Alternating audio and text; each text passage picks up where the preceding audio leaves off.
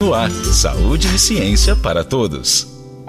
Tendo que se dividir entre dois trabalhos para poder pagar as contas, a enfermeira Marina Rangel acabou optando em sair da UPA, Unidade de Pronto Atendimento, na zona oeste do Rio de Janeiro, após ver vários colegas de trabalho morrerem com a Covid-19. Marina decidiu trabalhar apenas na clínica da família. Mesmo assim, acabou pegando a Covid-19. Eu tive sintomas clássicos, começou com febre alta, dor de garganta, muita dor no peito, coriza. Eu sou asmática, então eu tive uma crise forte de asma no plantão. Acabei quase ficando internada, tive uma intervenção bem severa. Eu não me automediquei, eu procurei o médico do plantão quando eu comecei a passar mal. Como profissional da área de saúde, Marina Rangel sabe os riscos de se automedicar, mas tem sido muito comum pacientes chegarem às unidades de saúde com sintomas da Covid-19 e já automedicados com antibióticos, como explica a enfermeira. Os pacientes se automedicam muito, não são todas as pessoas que podem tomar qualquer tipo de remédio, muito menos qualquer tipo de antibiótico. Precisa haver uma escuta inicial da vida preguiça dessa pessoa, do seu histórico de doença, se é hipertenso, se é diabético, se tem algum problema de coagulação. Então, não é simplesmente uma receita de bolo, todo mundo que chama de Covid vai tomar isso e isso. Não é assim. E a gente vê muito isso acontecer e as pessoas não sabem o perigo que isso proporciona para sua vida, né, para sua saúde. Marina Rangel chama a atenção para os principais medicamentos que as pessoas que se automedicam estão tomando contra a Covid-19, dentre eles um antibiótico. A medicação que eles mais tomam é a azitromicina, ivermectina e o famoso zinco, né? Tal preocupação já chegou à Organização Mundial da Saúde. Dados da OMS mostram que vem crescendo no mundo inteiro o número de pessoas que estão se automedicando com antibióticos quando sentem os sintomas da Covid-19. E isso é um erro, como explica a doutora Isabel Tavares, coordenadora das comissões de infecção hospitalar do Instituto Nacional de Infectologia, Evandro Chagas, da Fundação Oswaldo Cruz. Os antibióticos eles são feitos para tratar infecções bacterianas, né? Portanto, não existe um benefício no tratamento da Covid-19 em si. A pesquisadora da Fiocruz explica as consequências do uso desnecessário do antibiótico. Se eu uso um antibiótico sem necessidade, eu corro o risco de quando eu realmente tiver essa necessidade, eu ter que usar um outro tipo de antibiótico porque aquele não faz mais efeito. Então eu vou ter que aumentar o espectro, um antibiótico tem que ser mais potente e, consequentemente, eu aumento a chance de ter mais eventos adversos, mais efeitos colaterais.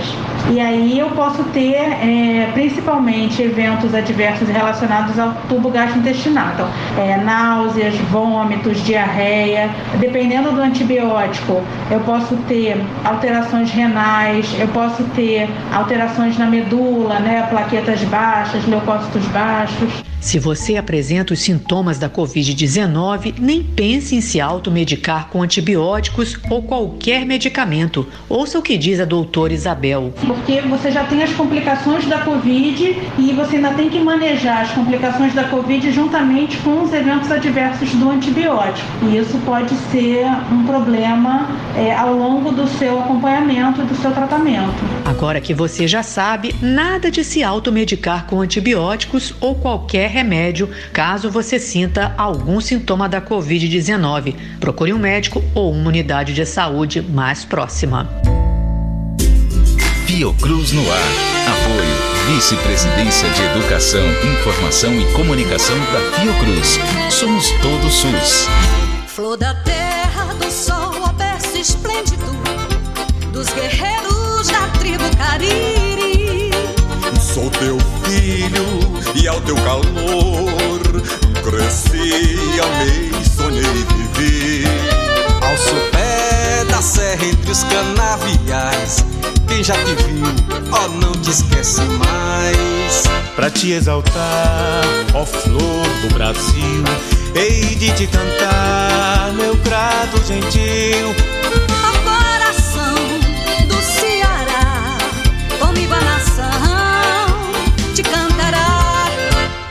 teu céu, linda, brilha estrela fugida Que há cem anos norteia teu porvir. Grato amado, idolatrado Teu destino has de seguir. Grande e forte como nosso verde mar. Alencar. Para te exaltar, ó flor do Brasil, hei de te cantar, meu prato gentil, ó coração do Ceará, comigo a nação te cantará.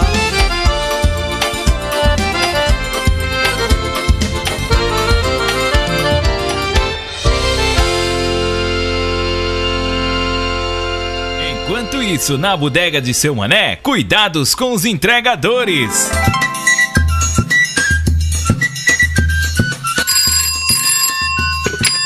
Bodega de seu mané, boa tarde. Tá certo, dona Gracione, só vai querer isso mesmo? Ah, pois o menino chega já por aí com as suas compras, viu? O entregador é Chico. Vixe Maria, Deus me livre. Pois é, minha filha, eu contratei o bichinho pra fazer uma oiazinha aqui, não sabe? Ah, pois tá bom, minha filha, tchau. Agora resta só saber onde Chico se meteu. Danou-se, que barulho estranho, será que é um bicho? Deixa eu ir a reparar. Mas olha só, rapaz, Chico dormindo em riba de um saco de açúcar. Pera lá que eu vou sortar essas bombinhas peido de véia que sobraram do São João. Quero ver se ele não vai se acordar. Acorda, acorda, sou mané, sou mané, acorda, sou mané, corra, sou mané, se joga debaixo do barcão, os cangaceiros estão chegando, sou mané, acorda aqui, cangaceiro que nada, bicho velho frouxo danado, muito bonito essa sua cara lisa, dormindo no serviço. Sou mané, era só um cochilinho depois do almoço. Chico, tu almoçaste tem bem umas quatro horas, mas deixa de enrolar e vá ali levar as compras de Dona Gracione na casa dela. Agorinha, sou mané, deixa comigo. Oi, não esqueça de usar a máscara e de passar álcool em gel nas mãos antes e depois de pegar nos produtos. Se ela for pagar no cartão, deixe que ela mesmo bota o cartão na maquineta. E não me esqueça de manter a distância da cliente e do povo na rua no caminho daqui pra lá, vice. Agora vá-se embora. Ah, por tá bom, sou mané, mas não me acorde mais assim não, viu? Tchau. Ação de extensão da Universidade Federal de Pernambuco. O dia passa e a gente acaba se esquecendo de uma coisa super importante: lavar as mãos. Está certo, você deve fazer isso se sente que encostou em algo que deixou suas mãos sujas, se vai ao banheiro e também antes de almoçar. Mas sabe, não é só nesses casos que precisamos manter as nossas mãos limpas. Aliás, estar limpa significa livre de germes e bactérias, seres microscópicos que não conseguimos ver a olho nu. E para deixar as suas mãos limpas de verdade, você precisa lavar as mãos sempre que voltar de algum passeio. Quando chega em casa das ruas, se coçar os olhos, mexer na boca ou no nariz, se encostar em algum machucado ou sangramento. Ufa, quanta coisa! Mas além de saber quando lavar as mãos, também é muito importante conhecer como lavar as mãos corretamente. E você sabe como? Simples, basta passar sabonete até formar espuma e esfregar muito bem a palma e as costas das mãos, o vão entre os dedos e embaixo das unhas. E depois é só enxaguar e secar todos esses mesmos cantinhos muito bem. Agora sim você pode dizer que sua mão está limpa. Tchau, tchau!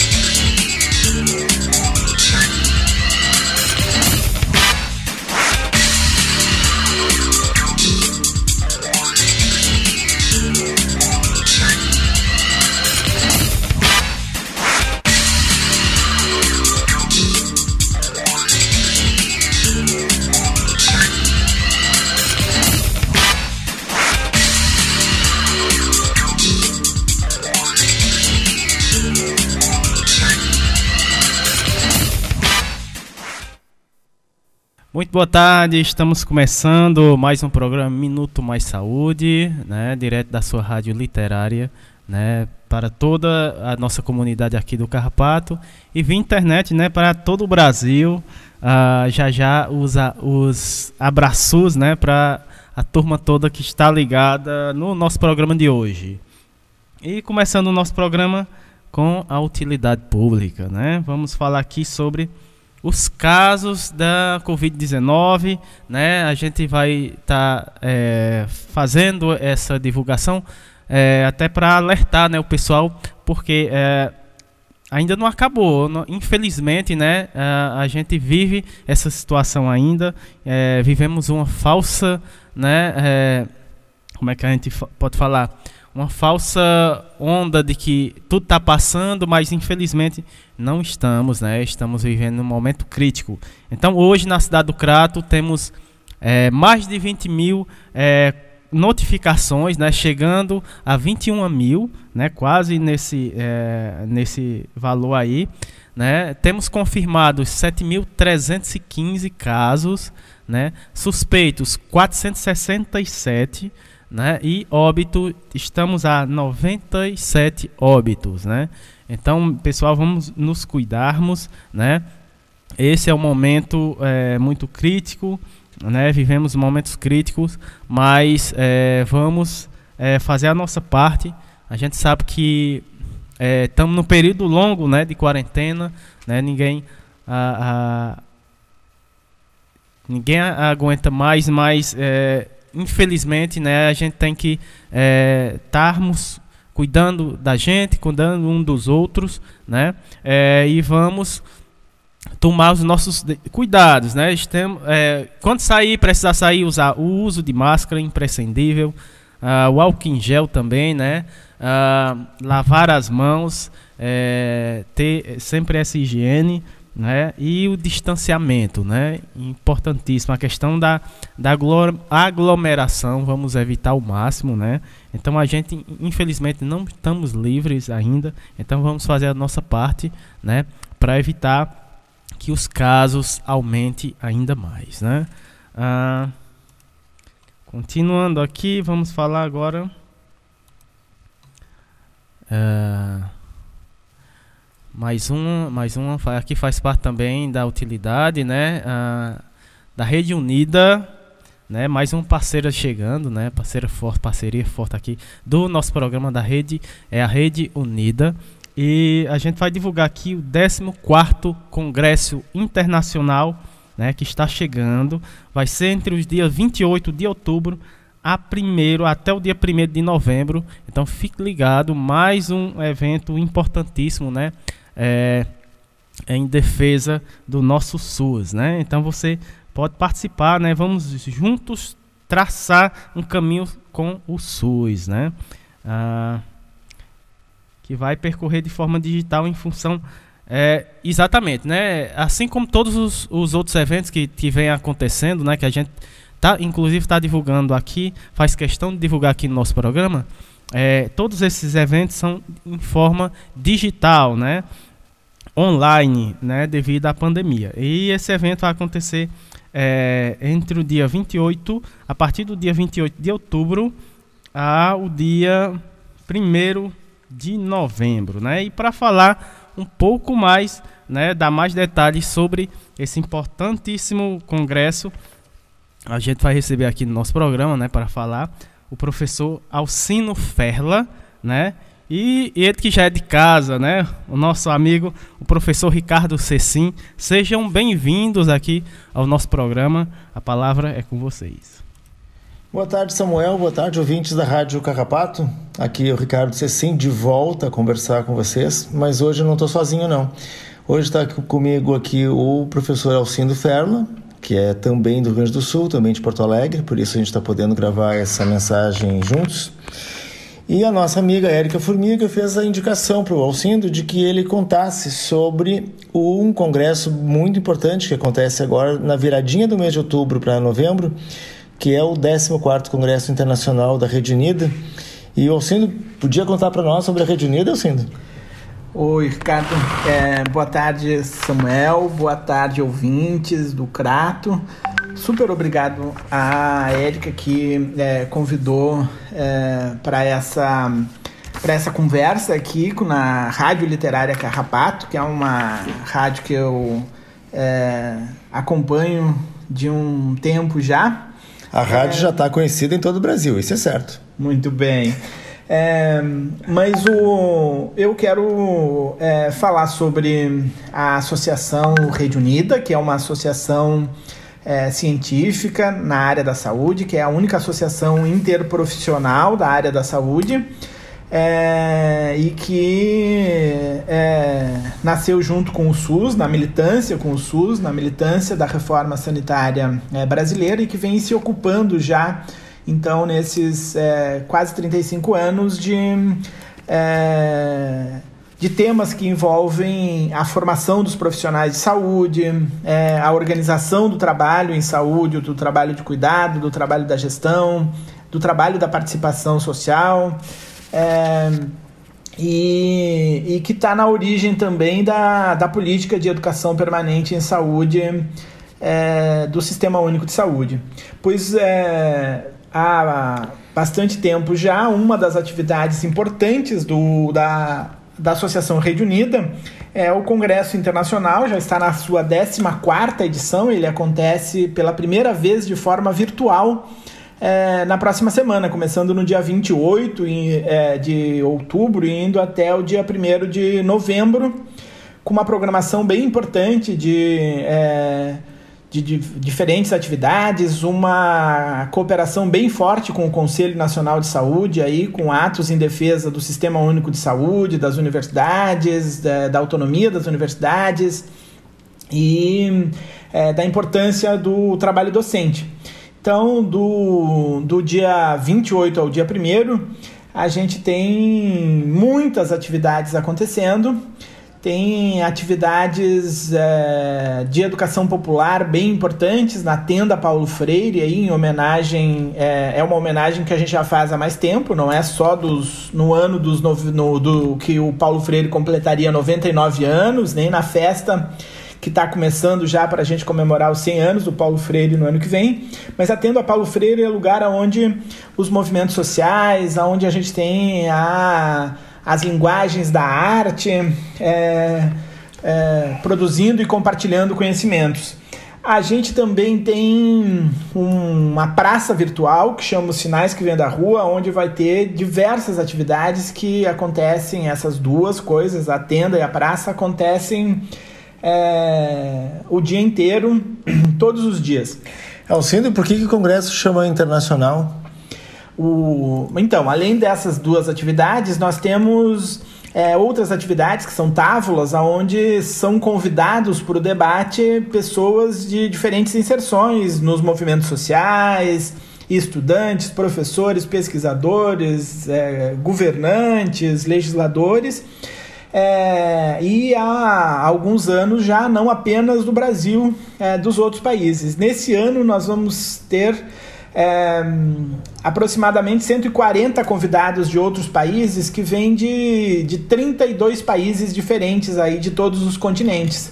Então, uma experiência boa, uma oportunidade boa para também trocar experiência com com é, africanos, com europeus, com asiáticos, com americanos é, da América do Sul, da América Central, da América do Norte, é, até do novíssimo continente, da Austrália, nós temos é, participantes. E, e, brasileiros também de, de, de muitos lugares, tem mais ou menos 150 convidados brasileiros aí nas diferentes tábuas. Então ele se chama internacional porque num determinado momento ele também se começou a mobilizar participantes, trabalhos, convidados e redes de cooperação internacional que a gente tem é, com diferentes países, com a Itália, com a Espanha. É, então é uma programação muito diversificada e, é, e também tem um componente político bem forte. Na, no dia 28, no finalzinho da tarde, a gente tem um, ato político importante em defesa do trabalho, do trabalho público, do trabalho na saúde, do trabalho na educação. Dia 28, que é exatamente o dia é, do servidor público e, bom, é, precisamos reconhecer a importância e a relevância do trabalhador público e do trabalho na saúde e na educação. Então é um ato político importante. No dia 29, no final da tarde, a defesa da universidade. E no dia 31, no sábado, é um convite particular, é, é, particularmente importante. Nós temos o, o ato é, político do Conselho Nacional de Saúde em defesa do SUS que é a campanha do o SUS precisa mais em 2021 é, de resistência aos diferentes cortes orçamentários que foram feitos aí que estão na expectativa de diminuir ainda mais o recurso do SUS é, no próximo ano. Mas durante todos os dias das 8 da manhã até às 8 e meia da noite, aqui do, no, no horário de Brasília, mas que vai variar bastante no horário dos países aí convidados, a gente tem atividades, é, atividades acontecendo sempre, é, muitas atividades em cada faixa de horário. É, e a programação já está disponível lá no endereço eletrônico da, é, da, da Rede Unida, que é www.redeunida.org.br. E, e aí tem a programação é, todos os dias, todos os convidados é, enfim, uma animação muito grande. Alcindo, tu achas que os, os países estrangeiros eles vêm para cá para aprender com o Brasil? O Brasil tem o que contar para os países, para os outros países do mundo? Ou é o Brasil que tem que ouvir o que os outros países do mundo estão fazendo na área da saúde? É, no Congresso da Rede Unida, as duas coisas acontecem. É, primeiro, os estrangeiros, é, muitos desses, é, desses palestrantes estrangeiros, desses desses pesquisadores, dessas pessoas que são é, participantes aí dos movimentos sociais dos outros países, é, é, se inscreve ou tem interesse porque nós temos o maior sistema público universal do mundo, do planeta. É o sistema é, que tem um, o maior é, contingente de pessoas. É, nós temos também algumas políticas importantes na área de formação, é, na área de atenção básica. É, também chama a atenção dos, dos estrangeiros as articulações que tem entre a educação popular, a saúde, a diversidade de coisas que a gente faz no Brasil. Então, bem importante essa participação. E também as experiências estrangeiras, bem importantes. Temos é, é, experiências na área de saúde mental, na área de é, fomento à participação e o controle social, é, sobretudo a participação nas políticas, é, na área de educação, é, enfim, experiências muito boas aí em vários, em vários é, aspectos aí do, do, do, temário do Congresso que é, nesse ano vai falar sobre o, a educação e o trabalho. É, mas é, então é importante o, o, o, interesse também não é só o interesse brasileiro, é o interesse é, dos outros países. E, e, bom, e dessa vez nós temos a maior, a maior quantidade de, de participantes é, dos demais países, provavelmente porque o Congresso é virtual é, ele é eletrônico, todo ele é mediado por tecnologias virtuais, porque a pandemia nos impediu de, de, de fazer deslocamentos. O tema do 14º Congresso é Saúde é Vida em Resistência, traçando caminhos com o SUS. E os fóruns internacionais aí vão tendo vários outros temas é, importantes, então eu convido a cada uma e a cada um para acessarem a página do Congresso e verem a diversidade de opiniões, enfim, a diversidade de temas, a diversidade de modalidades de atividades e certamente vão reconhecer alguns trabalhos é, do Ceará, do, é, da região, do município, enfim, tem vários trabalhos já que são conhecidos internacionalmente aí é, com pessoas que que trabalham próximas aí da Rádio Literária Carrapato, não é, professora Érica? É, pois então, Alcindo, eu sou amigo do Samuel, amigo da Eric, e vou te perguntar aqui se a experiência do Carrapato, da UBS, UBS Grangeiro, da Rádio Literária Carrapato, são experiências boas para conversar com o pessoal de um congresso que é internacional. Também queria te perguntar se a educação popular em saúde vai ter lugar no Congresso Internacional da Rede Unida? Então, a educação popular é um dos, dos eixos importantes da agenda política da Rede Unida. Então, uma das direções temáticas da Rede Unida é justamente é, da educação popular. E a educação popular como é, essa disponibilidade aí de produzir redes de conhecimento redes de práticas no espaço local que consegue fazer uma mistura mais generosa entre o conhecimento da ciência, a arte, a sabedoria tradicional, a sabedoria das pessoas. E, e com isso também consegue combater esse negacionismo que tem nos colocado em risco e tem nos exposto é, à pandemia, que tem nos exposto à desassistência, enfim, que, que é, tomou conta do país. Mas enfim, é, tem, um, tem um espaço bem importante, as experiências daí estão é, muito bem representadas, não só é, na apresentação de trabalhos, mas também nas performances e nas intervenções artísticas. Então, acho que o convite da o convite da Erika também é um convite para que os ouvintes da Rádio Literária possam acompanhar as programações e ouvir a relevância que, que essas experiências, que provavelmente para quem viva é, só o cotidiano não, não tenha necessariamente essa dimensão, é, mas vão ver que é, é bem importante e tem muita gente interessada no Brasil e fora nas, nos dispositivos, nas iniciativas que são produzidas aí. E agora, pelo jeito, tem uma música que vai invadir aqui a nossa, a nossa conversa, hein, Ricardo?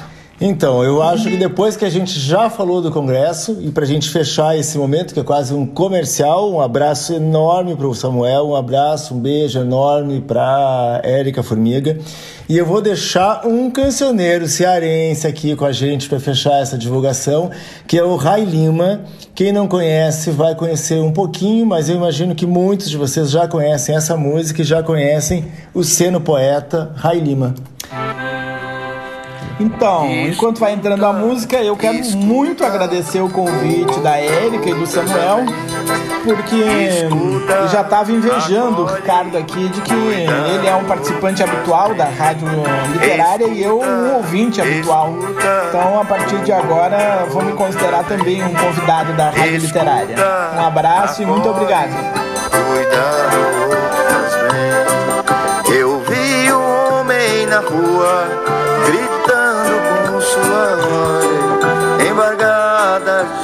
de pigarro, com sua língua rota em luz. Desde os tempos em que eu nasci, logo aprendi algo assim.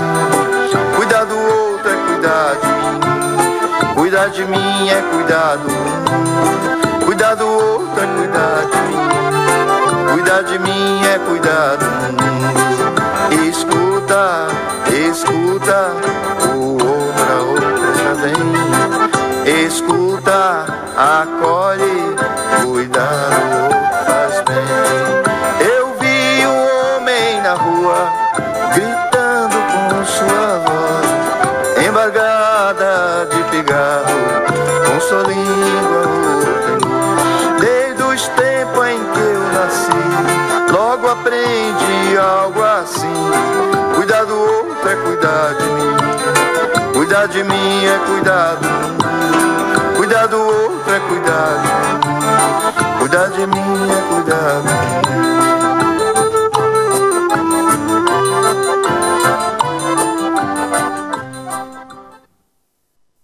Tá aí, né, o convite do professor Alcino Ferla, né, e o professor Ricardo Cecim, né, uh, os nossos ouvintes, né, especial, mais que especial, né? A gente agradece né, a participação de vocês aqui no nosso programa de hoje, né, divulgando aqui esse evento importantíssimo.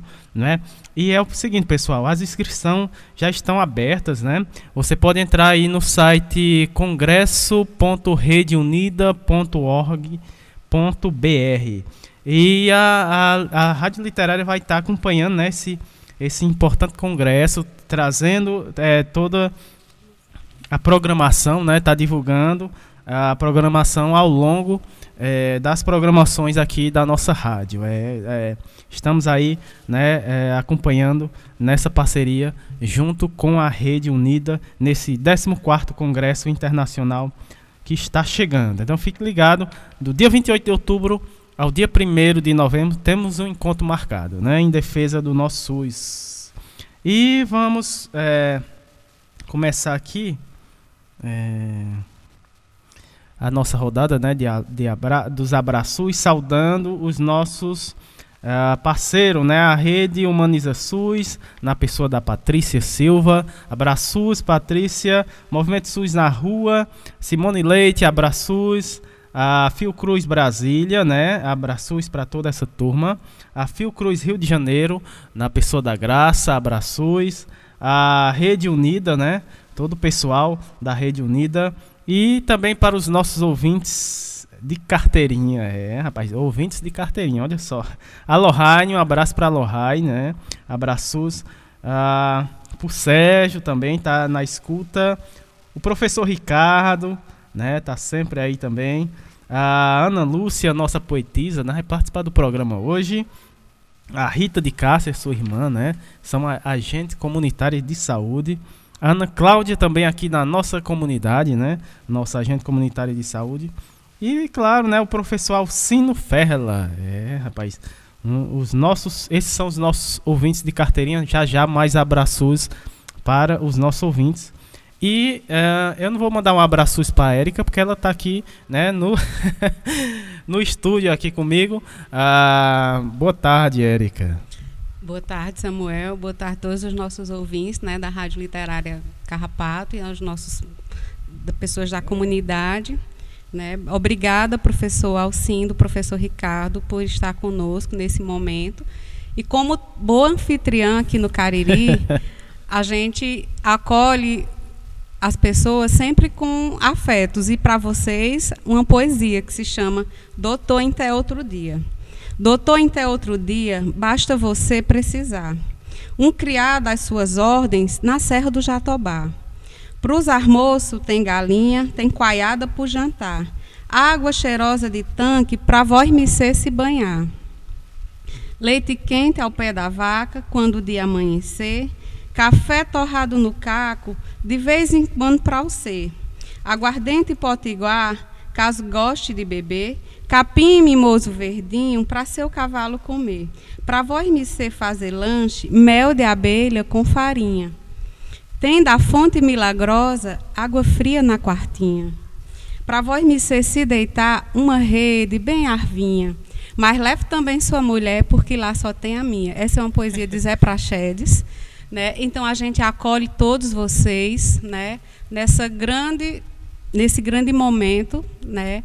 da, da Rede Unida para a gente estar tá divulgando né, o, o, Congresso, a importância, a relevância de estar tá divulgando o SUS, né, e que hoje também a nossa rádio ela pode também estar tá potencializando todas as informações, não só para a Rede Unida, mas também a Rede Humaniza Sim. SUS, para essas novas parcerias que está vendo, sendo construído. Inclusive, a gente está lançando um novo formato em breve da, da construção do nosso programa, que é um momento de ouvir as experiências exitosas de, de, unidade de saúde, de serviços de saúde a nível de Brasil. A gente já está lançando isso através do Instagram, fazendo as parcerias a partir de pessoas que já seguem a unidade Grangeiro 2, porque é uma forma da gente dar vez e voz a cada experiência que a gente sabe que o SUS é essa potencialidade tem a sua capilaridade e a gente precisa ouvir as pessoas que fazem o SUS dar certo. Então, nosso obrigado, eu e Samuel, muito feliz aqui. Demais, demais. e a gente espera em breve, professor Alcindo, a sua participação. Lembrando a todos os nossos ouvintes que a gente está encerrando a programação do mês de novembro, né, Samuel? Exatamente. A gente tem uma reunião em breve para construir a programação de novembro, mas a gente já tem bem claro um tema vai ser bem reflexivo, como sempre. Vai ser saúde, cidadania e democracia. Eita, bem sugestivo, né? né? E tema. a gente já está articulando os nossos colaboradores, alguns convidados já disseram sim, mas tudo é muito surpresa e a gente vai construir essa rede E vai ser um programa bem especial. Também temos participantes locais de representações das nossas comunidades, porque isso também é importante fazer essa troca, né, Samuel? É verdade, com certeza. E vamos dar seguimento ao programa, Samu? É isso aí. Essa foi a Érica. dando seu recado aqui e a gente é, dando prosseguimento, mas antes temos, temos uma música, né, Érica? Sim, temos uma música e a gente dedica essa música a todos os nossos ouvintes, aqueles que estão participando pela primeira vez, que se chama A Violeira. Linda música. A gente vai ouvir nessa linda música e já já a gente volta dando prosseguimento aqui ao nosso programa.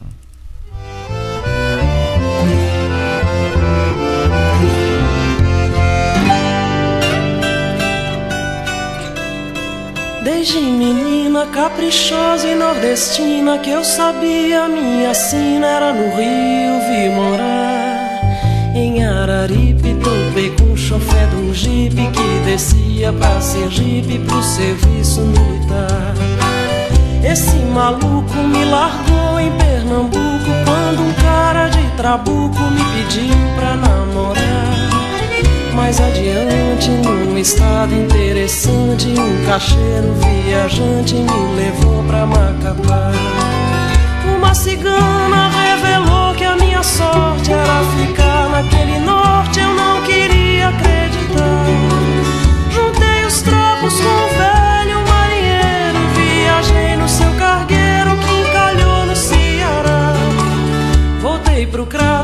fazer artesanato de barro bom e barato pra modo economizar. Eu era um broto e também fiz muito garoto, um mais bem feito que o outro, eles só faltam falar. Juntei a prole, me atirei no São Francisco, enfrentei raio, curisco, correnteza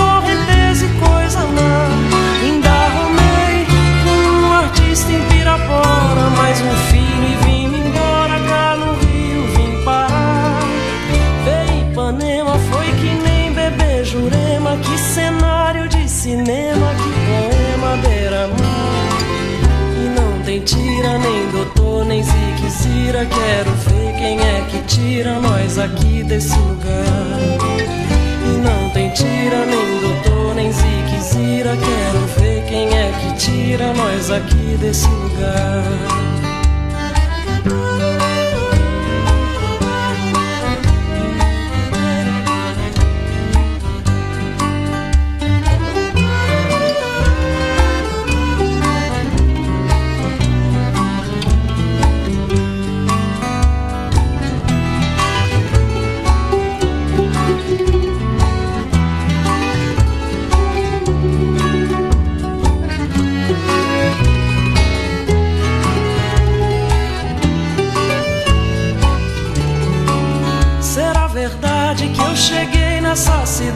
Pra primeira autoridade resolver me escorraçar? Com a tralha inteira remontar a Mantiqueira até chegar na corredeira São Francisco me levar. Me distrair nos braços de um barqueiro sonso, despencar na Paulo Afonso no oceano me afogar. Perder os filhos em Fernando de Noronha e voltar morta de vergonha Depois de tanto tormento, me casar com algum sargento e todo sonho desmanchar. Não tem carranca, nem trator, nem alavanca. Quero ver quem é que arranca nós aqui desse lugar. Não tem carranca, nem trator, nem alavanca. Quero ver quem é que arranca nós aqui desse lugar.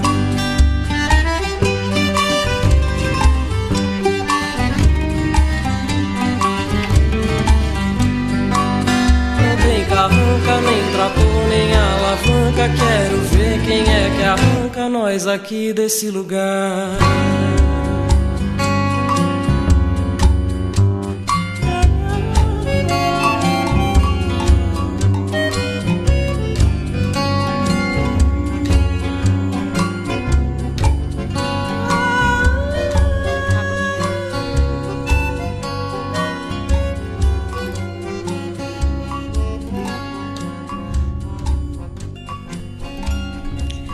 Pessoal, essa música é para todos vocês, que a gente está esperando essa caravana de, né, Samuel, para vir Eita, pro Crato. Pense numa caravana, viu? Estamos ansiosos aqui para receber essa caravana aí desses amigos queridos, né? Com certeza. Parceiro aí da Rádio Literária, do nosso programa. É, e eu costumo dizer que aqui, além de, além de um programa, é um grande encontro, né? Com certeza. É um grande encontro, um grande de, de, um, de, um, grande coletivo que está fazendo um movimento, né? pois é. Dando prosseguimento aqui ao nosso programa, é, temos aqui, o, chegamos no primeiro bloco, né? Atualidades, pandemia. É, vamos falar com a Nádia Maria Freitas, né, ela que é presidenta do Conselho Municipal dos Direitos do Idoso aqui na cidade do Crato. Ela vai falar sobre o papel do Conselho Municipal do Idoso é, no município do Crato. Seja bem-vinda. Boa tarde. É, boa tarde, Samuel. Meu nome é Nádia Maria Freitas do Nascimento, sou presidente do Conselho Municipal do Direito do Idoso de Crato.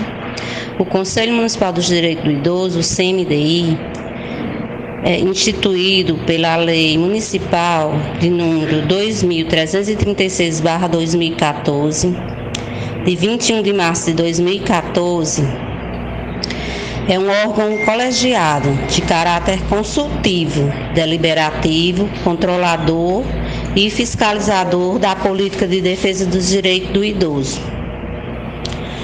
O papel do CMDI é acompanhar, fiscalizar e avaliar as ações direcionadas ao público idoso desenvolvidas na cidade de Crato. E, além disso, resguardar os direitos sociais do idoso, criando condições para a promoção de sua autonomia, integração e participação efetiva na vida comunitária. O CMDI é composto por por oito membros e seus respectivos suplentes, sendo quatro representantes de organizações não governamentais do município, diretamente ligadas à defesa ou atendimento ao idoso, legalmente constituída e eleitas através de um fórum específico, e quatro representantes de poder público municipal, indicados pelo respectivo gestor da pasta para um mandado de dois anos, permitida uma única recondução por igual período. As entidades parceiras do Conselho do Idoso é o SESC, Fundação Padre Biapina, Associação Arte Vida, Associação Filhos Amados do Céu e Pastoral do Idoso. Nossas reuniões acontecem na última quarta-feira do mês, sempre às nove horas. Mas esse ano, devido é, essa situação que estamos passando por conta da pandemia, infelizmente não tivemos como nos reunir. E não foi desenvolvido nenhuma ação do conselho este ano por conta de ser um conselho do idoso, né?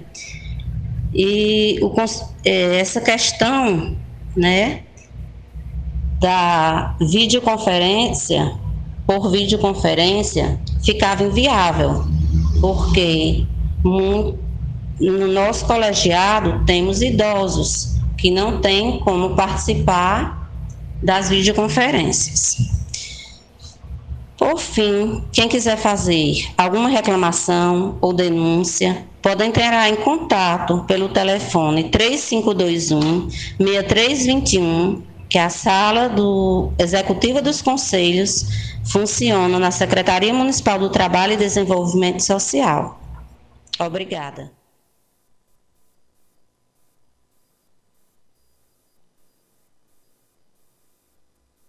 Tá aí, né? Tivemos aí a fala da Nádia Maria de Freitas, ela que falou sobre o papel do Conselho Municipal do Idoso é, no município do Crato. Uh, dando prosseguimento, a gente vai é, ter a fala agora da Rita de Fátima Vieira Monteiro, ela que é assistente social da Secretaria Municipal de Trabalho e Desenvolvimento Social aqui da cidade do Crato, né? É, ela que é lotada no centro, lotada no centro de referência e assistência social, Social CREAS, né? Ela vai falar sobre o cuidado é, do idoso. Seja bem-vinda aqui ao nosso programa. Muito boa tarde, Rita. Boa tarde, Samuel. Eu me chamo Rita Monteiro, sou assistente social, trabalho na área há 14 anos aqui na cidade do Crato e estou hoje aqui na Rádio Literária Carrapato no programa Minuto Mais Saúde. Vou conversar com vocês um pouco sobre o tema cuidado com, cuidados com a pessoa idosa, ou cuidados com o idoso.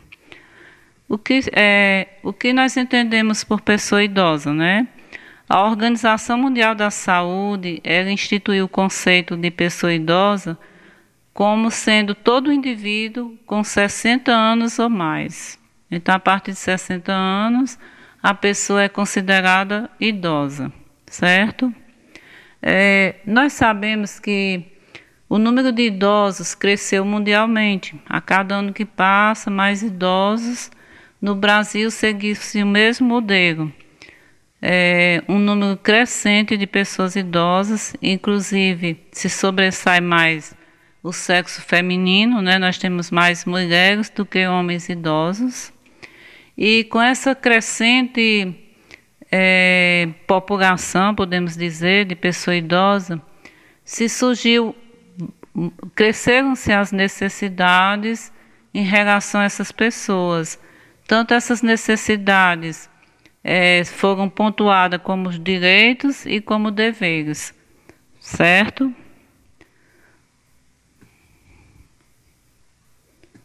É, o, que, o que são esses direitos dessas pessoas? Como, é, qual o direito que essa pessoa, que a pessoa idosa pode ter? Todos os direitos instituídos por leis eles surgiram a partir da dignidade da pessoa humana, é o princípio universal. Esse princípio universal originaram-se os direitos humanos, os valores e as atitudes fundamentais que determinaram e determinam o convívio social numa sociedade democrática. E nós perguntamos: quem deve proteger a pessoa idosa? É? de quem é a prerrogativa, de quem é o direito de cuidar daquela pessoa. Né? Todos, todas as pessoas devem proteger a dignidade da pessoa idosa. Nenhuma pessoa idosa ela pode vir sofrer qualquer tipo de negligência, discriminação, violência, crueldade ou opressão sendo que qualquer descumprimento aos direitos da pessoa idosa será punido por lei. Aí se pergunta: ah, você está falando sobre cuidado do idoso? Sim, é, o tema ele puxa muito assim, quando fala cuidado do idoso, pensa logo na questão da saúde, que está estabelecida dentro desses direitos, né? Do direito da dignidade da pessoa humana o cuidado com a saúde, o cuidado em respeito, né, respeitar a pessoa, é, o cuidado da alimentação, do vestuário, dos desejos daquele idoso, enfim, são esses cuidados que eles são inerentes à pessoa humana.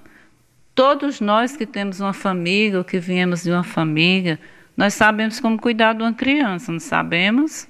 Então, a mesma coisa é, é cuidar dos, dos irmãos, cuidar da família como todo, principalmente do idoso. O idoso requer mais uma atenção, porque quando ele envelhece, vem junto as, as doenças inerentes à idade, né? decorrentes, na verdade, da idade. E merece uma atenção maior na alimentação, merece uma atenção maior na higiene, de como botar um tapete ou não botar um tapete no chão para aquele idoso não cair, como é esse espaço que esse idoso vive, como são essas relações de afetividade dentro da família com esse idoso. Então, esses são os cuidados, né, diretos ou imediatos e constantes que se deve atribuir ao idoso. Mas nós vamos puxar hoje o tema para a ausência desses cuidados, né? que é o que nos preocupa, é o que preocupa a sociedade hoje. O, o crescente número de violação de direitos contra a pessoa idosa. Então, à medida que foi crescendo esse número de, de população, né, envelhecendo, surgiram-se várias questões, vários questionamentos, vários estudos, e as necessidades que vieram e, e instituíram-se, terminaram instituindo-se com leis para poder valer esses direitos, né? Então nós temos a Constituição Federal, que é a lei principal, a Política Nacional do Idoso e o Estatuto do Idoso. O que diz o Estatuto do Idoso no seu artigo 3 é obrigação da família. Primeiro, aquela pergunta que foi feita inicial, quem deve cuidar? Né? A quem deve, a quem cabe essa responsabilidade? Eu falei no início a todos nós, todas as pessoas. O artigo 3 do Estatuto ele vai dizer o seguinte: é obrigação da família, da comunidade, da sociedade e do poder público, com absoluta prioridade, a efetivação do direito. Aí ele vai dizer o direito à vida, à saúde, à alimentação, à educação, à cultura, ao esporte, ao lazer, ao trabalho, à cidadania, à liberdade que esse idoso deve ter, à dignidade ao respeito e à convivência familiar. Quando a gente observa no seio das famílias, a gente vê a questão do direito à vida, aquele idoso poder viver com dignidade os dias que lhe restam, né? viver com prazer, viver com alegria. É, a questão da saúde, da alimentação, né? poder se distrair, poder ser conduzido para um local que ele gosta de ir, uma visita que ele quer fazer, um, um, uma igreja que ele gosta de frequentar, se assim puder. Então, assim, são esses direitos, coisas do dia a dia que estão alicerçadas nessa, nessa dignidade atribuída a esse idoso, que ele merece, né? A liberdade de dizer o que pensa, de conversar. Muitas vezes nas famílias o idoso não tem nem voz. Fazem um quarto lá no fundo do quintal, onde era para ficar, muitas vezes, antigamente ficavam os animais, os cachorrinhos, mas hoje é o local onde jogam os idosos. Faz um quarto lá atrás. Bota o idoso lá, mal vê a família, né? Não, e mesmo que esteja bem de, de sua saúde, que esteja dentro de casa, nos ambientes, nos espaços físicos da casa, muitas vezes ninguém nem escuta o que ele fala. Ele não tem voz, ele não tem autonomia, ninguém respeita. Então, essa questão do, ao respeito e à convivência familiar, isso é essencial na vida de um cidadão, principalmente do idoso. O, o Estatuto do Idoso ele foi criado, instituído para assegurar os direitos dessas pessoas. Ele veio com a intenção, né, a pretensão era mudar as relações sociais com, desse idoso com a sociedade, com a família e com o Estado. Então, são é, vários artigos lá descritos, é, é, pontuando cada um desses direitos que foi mencionado a, a, nesse instante eu falei, direito à saúde, à alimentação, e na ausência desse cumprimento, o que é que a lei vai implicar, certo? Que é crime. A ausência de estabelecer, de, de oferecer esses cuidados, quando ele chega a, a denegrir a pessoa humana, a pessoa do idoso, é crime, é considerado crime. Mas para que seja é, a lei efetivada, precisa-se o quê? Que seja estabelecido, que, que venha público né, o que está acontecendo com aquele idoso. Porque o que nós podemos observar é que existem muitas situações que são subnotificadas. Existe a situação, mas ninguém fala, ninguém menciona, ninguém procura um órgão, Ninguém procura uma delegacia, ninguém faz uma denúncia, ninguém, ninguém quer se envolver. Então existem dados, né, quantificados de anualmente de quantas denúncias de violência contra o idoso chegam na, nos órgãos, né, que que recebem essas denúncias. Mas a maioria existe e ninguém não são subnotificados, não tem como quantificar e são muitos, estão crescendo. Então, é essa preocupação, né? a preocupação de quem trabalha, de quem de quem está do lado da lei na proteção dessas pessoas. Bom, com a mudança, quais as mudanças que esses direitos pretendidos pelo Estatuto conseguiu até agora? Do nível mais fácil de perceber, né?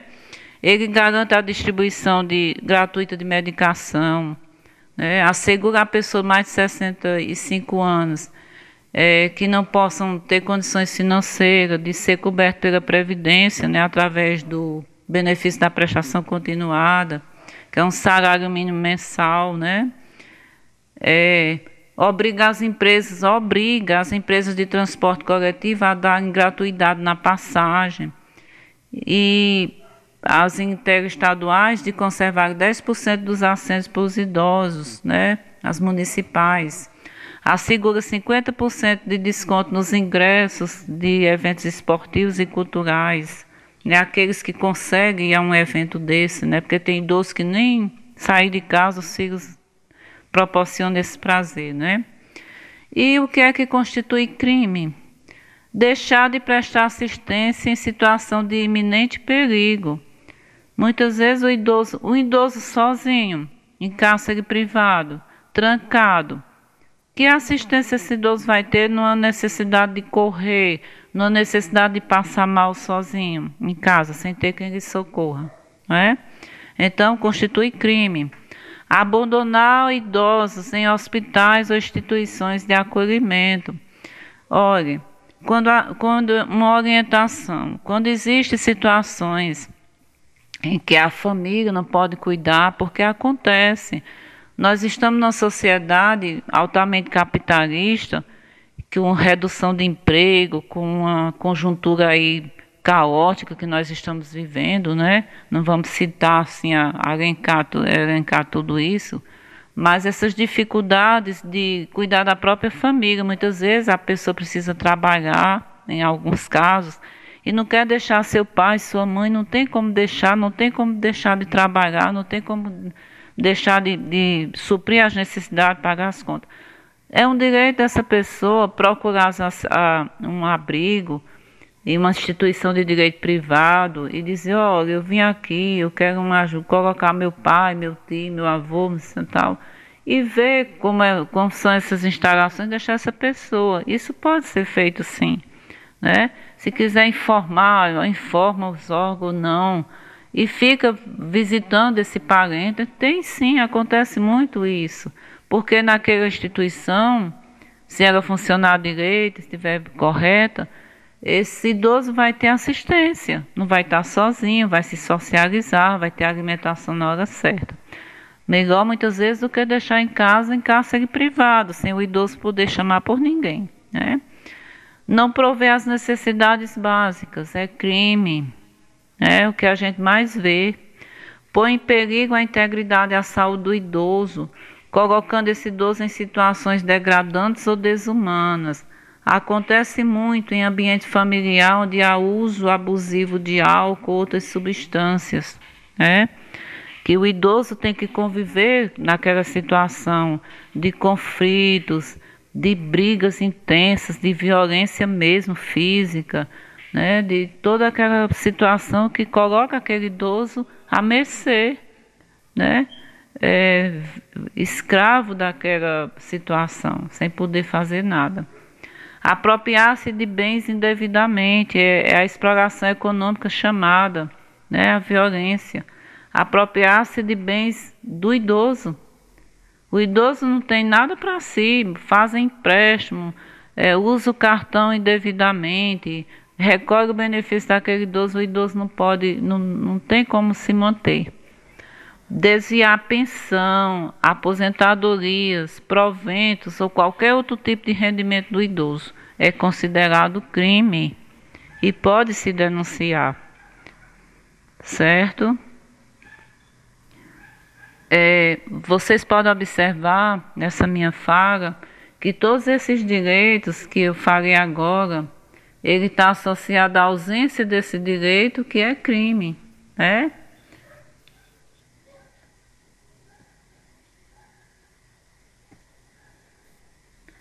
Bom, e no caso dos tipos mais comuns de violência, que nós vemos e presenciamos e tomamos conhecimento, as que são notificadas, né? As que não são subnotificadas, a gente não pode prever, mas as que são denunciadas, notificadas, está em primeiro lugar o abandono, cárcere privado, a exploração patrimonial, que eu acabei de falar, apropriar-se indevidamente de qualquer bem desse idoso, e a violência doméstica, que o que ocorre mais dentro dos lares, dentro das casas, das famílias, é a violência física, psicológica e a negligência.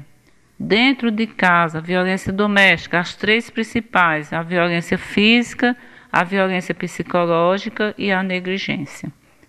E em último caso aparece sim, mas em pouco são poucos, raríssimos, é a violência sexual ainda acontece sim, né? Às vezes até com vítimas fatais, mas são raros acontecer. O que acontece mais atualmente é a negligência, né? Quando vem ocorrer uma negligência, gente, já ocorreu tudo. É, aquela pessoa está ali, ninguém se importa. Se, se levar uma pancada, ninguém se importa. Se passar um dia de fome, ninguém se importa. Então, quando vem a, a ocorrer a negligência, né, a violência física, psicológica já ocorreu há muito tempo. Ou vem ocorrendo né, ao longo dos anos. E aquele idoso a mercê. Né.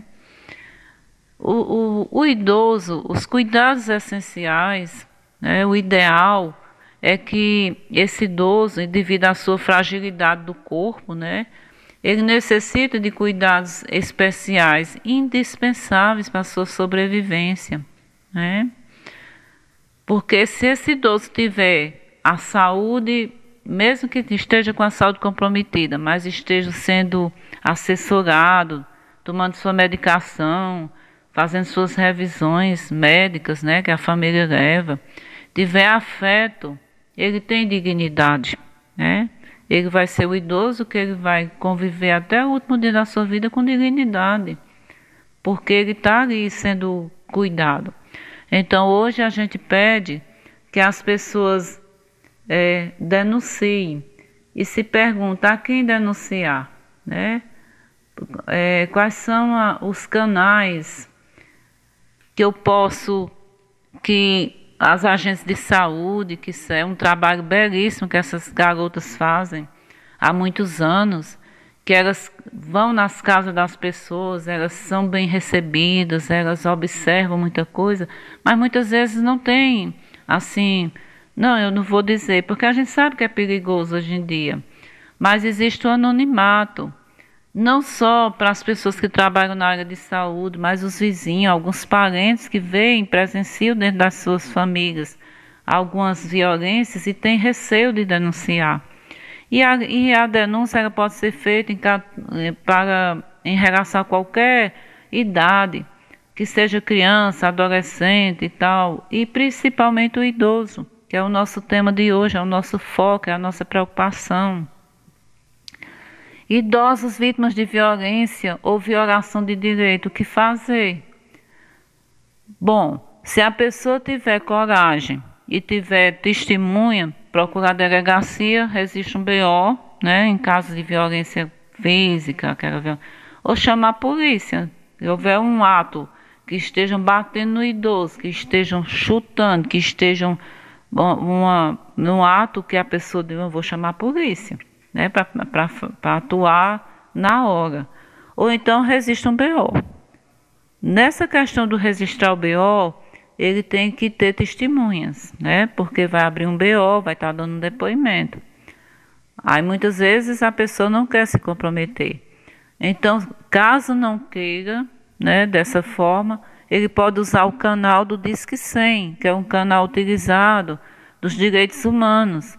Pode estar em qualquer região do país, você liga o Disque 100, cita o nome da pessoa, os dados, o endereço, onde aquela pessoa possa ser realmente localizada. E o, o Disque 100 em Brasília vai direcionar para o estado que aquela pessoa ligou, né, a, a federação, e vai é, mandar para o órgão competente para averiguar a situação do, daquela pessoa, né? Também pode nas cidades existem os CRAs e os CREAS. Os CRAs existem os as áreas de territorialização. Procura o CRAS, procura uma, uns técnicos, os técnicos, assistente social, psicólogo, coordenadores que lá estão, e cita, ó, eu vim aqui falar, fazer uma denúncia e tal, porque é a porta de entrada.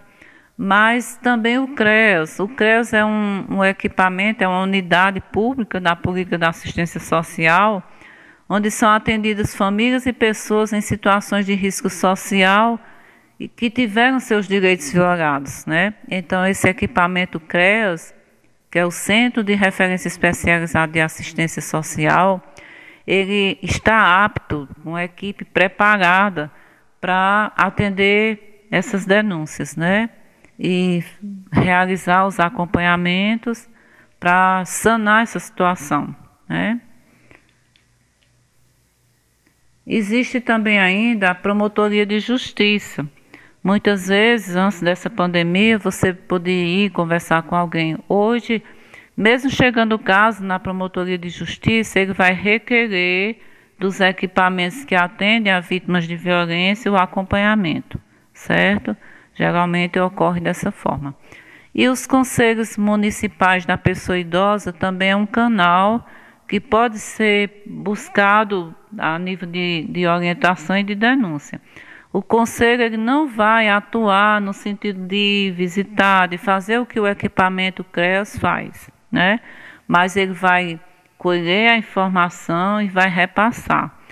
Os conselhos eles são órgãos que eles são fiscaliza fiscalizadores, né? Eles fiscalizam a, a política de assistência, como é que está sendo, como é que está, como estão sendo tratados esses idosos que são vítimas de violência, né? Aqui eu vou deixar para vocês o telefone do CREAS, que é o 3521 8117 né? Respeitando o anonimato, quem quiser fazer suas denúncias estejam com as informações corretas, tendo todo o rigor, do cuidado, né? De identificar corretamente a pessoa, de identificar quem realmente é o violador ou suspeito, né? No caso. Então nós deixamos aqui um, um chamado, né? Que que as pessoas fiquem atentas é, a essa cultura do descaso com o idoso. Nós temos que trabalhar um meio de superar essa demanda crescente de violação de direitos, de ausência de cuidados com a pessoa idosa, é a mudança de atitude. Né? Nós temos que trabalhar a cultura da paz, tão chamada, que se chama-se cultura da paz, e eu gosto de chamar mudanças atitudinais que a mudança de atitude das pessoas, começar a educar as crianças, os jovens que estão dentro da família para tratar bem as pessoas mais velhas, né, as pessoas idosas de maior idade. Né. A, a, aos idosos nós devemos tudo. Você for analisar a formação, o estudo, a alimentação, toda a família, eles criaram seus filhos, eles fizeram o máximo que eles podiam fazer para criar e colocar aquele cidadão de bem. Aí hoje o cidadão cresce e o idoso é isolado, é excluído, né? Não tem voz nem vez, como se diz. Então vamos deixar aqui o recado de se importem com seus idosos, né? Uma sociedade que, que não reconhece o trabalho do idoso, que não conhece, não reconhece o trabalho de um do idoso que criou sua família, como dignidade, digno que é a pessoa humana, é uma sociedade fadada à derrota. Né? Nós não podemos permitir, nós temos que lutar contra isso. Então, agradeço o momento e muito obrigada.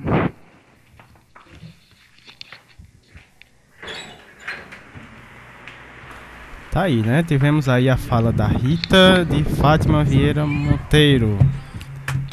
É, ela falou sobre o cuidado do idoso, né? E a gente tem aí, ela falou o, o contato né, do CREA, né? Você que precisar entrar em contato é 35 21 81 17, né? 35 21 81 17.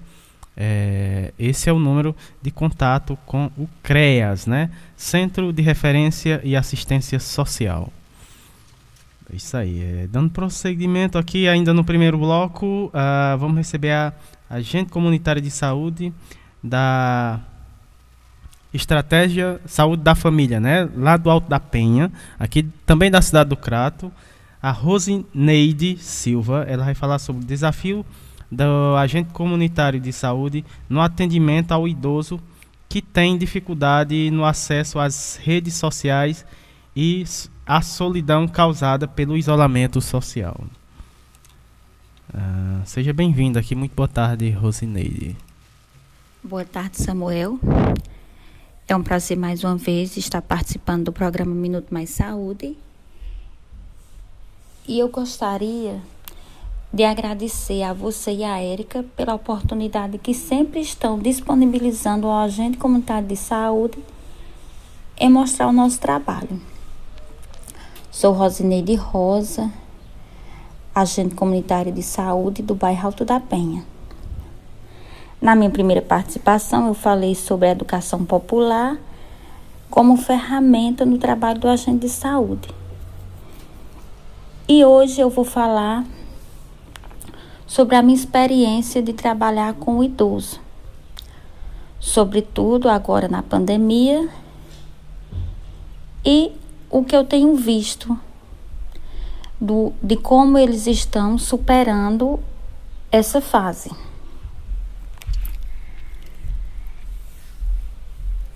Lá em março, quando, quando a gente se deparou com a realidade do vírus tão presente já em nossa realidade, do distanciamento social, e de todos os agravos que a convivência com o vírus trouxe para nossa comunidade. A gente se assustou, até porque era uma doença nova, a gente não tinha informação nem formação de como lidar com essa realidade. Mas a gente não ficou de braços cruzados, não. Se é, somos profissionais de saúde, temos que ir e enfrentar. Então, um dos primeiros dos primeiros passos que nós fizemos foi observar em nossa comunidade qual público estava mais sendo atingido por toda essa mudança. E a gente pôde ver que o idoso, como sempre, é a maior vítima pela questão de já ser uma pessoa mais só, pelo fato de já ser acometido por outros problemas de saúde. E ele foi acometido também porque ele se deparou com a realidade agora de não poder mais ir para a missa, não poder mais ir para o culto, não poder mais ir no banco sacar seu salário, não poder mais sentar na calçada falar com o vizinho no final da tarde. Sequer podia mais ir no posto de saúde, que é muito comum ao idoso, estar de vez em quando na unidade básica de saúde. Nem isso ele podia mais fazer. Aí, Samuel, a gente pode se, se perguntar, pelo menos é, as novas tecnologias, os smartphones, computador, é um alento na vida daquele idoso que não pode mais sair. Aí eu te digo, a gente sabe que a mídia ela divulga muito o idoso aprendendo a usar seu smartphone para fazer as transações de banco, fazer compras, pedir lanche, conversar com os netos e filhos que moram até em outra cidade. Mas, falando da periferia, das comunidades, desses idosos mais menos favorecido, aliás, a realidade é diferente. E a gente sabe que nosso país, esse público, esse idoso, é em grande maioria. Então a gente sabe que tem aquele idoso antenado, que se adaptou, até porque já tinha passado por orientações, por formações que foi mais fácil para ele. Mas no caso dessa grande maioria não foi bem assim. E o que a gente pôde perceber durante as nossas visitas domiciliares, que por sinal não era mais nem visita domiciliar, porque por conta de, de tentar bloquear a, a transmissão do vírus, nós passamos a fazer apenas visitas peridomiciliares. A gente não adentrava mais na residência. E aquele idoso perdeu até aquela visita mensal que tinha do agente comunitário de saúde. E esses dias, conversando com a Ana Lúcia, agente de saúde do bairro Pinto Madeira, como também com Geralda, que é agente de saúde de uma comunidade rural, eu pude perceber que a realidade delas é parecida com a nossa realidade aqui. Às vezes o público é diferente, mas o idoso é o idoso em qualquer lugar. E elas falavam dessa questão de tem idoso que não acredita no vírus, tem idoso que tem o pavor de ver um filho, de ver um neto acometido com a doença do, daquele idoso que estava muito triste, estava se sentindo abandonado, porque às vezes não consegue compreender que o filho, o neto não pode vir visitar por conta da importância do distanciamento social. E eu me questiono muito quando, quando eu falo desse isolamento social do idoso, porque eu penso assim eu pego meu pai, minha mãe e deixo eles trancafiados em casa. Não faço mais uma visita. Não eles não podem ver mais os netos. Em muitos casos, aquele idoso pode até estar tá livre de se contaminar com o vírus, mas ele adoece de ansiedade, de tristeza, de depressão. Para você ter uma ideia, Samuel, é, durante essas visitas peridomiciliares, houve vários casos de idosos que dizia Neidinha, eu preciso de renovar a receita do meu remédio de dormir. Aí eu disse, mas Dona Maria ainda não está com 30 dias que a senhora renovou. Ah, mulher, mas é porque só um comprimido não está dando para mim dormir. Eu estou tomando dois. Então, essa ansiedade que, que a preocupação com o vírus trouxe para os nossos idosos, até para a comunidade em geral, mas focando aqui no idoso, ela foi, ela está sendo devastadora. Então, ir para o idoso é bem, é bem mais agravante, porque ele já tem histórico de, das suas doenças pré-existentes, hipertensão, diabetes, e outros problemas de saúde que os idosos costumam ter. Sem falar naqueles que são acamados, que aí ficaram em possibilidade de receber uma visita. Sei que está sendo difícil. Mas assim, a gente também, Samuel, não pode se deparar com um problema e não tentar fazer nada para modificar. Então, logo lá no início, março, abril, nós partilhamos em nossa comunidade essa angústia.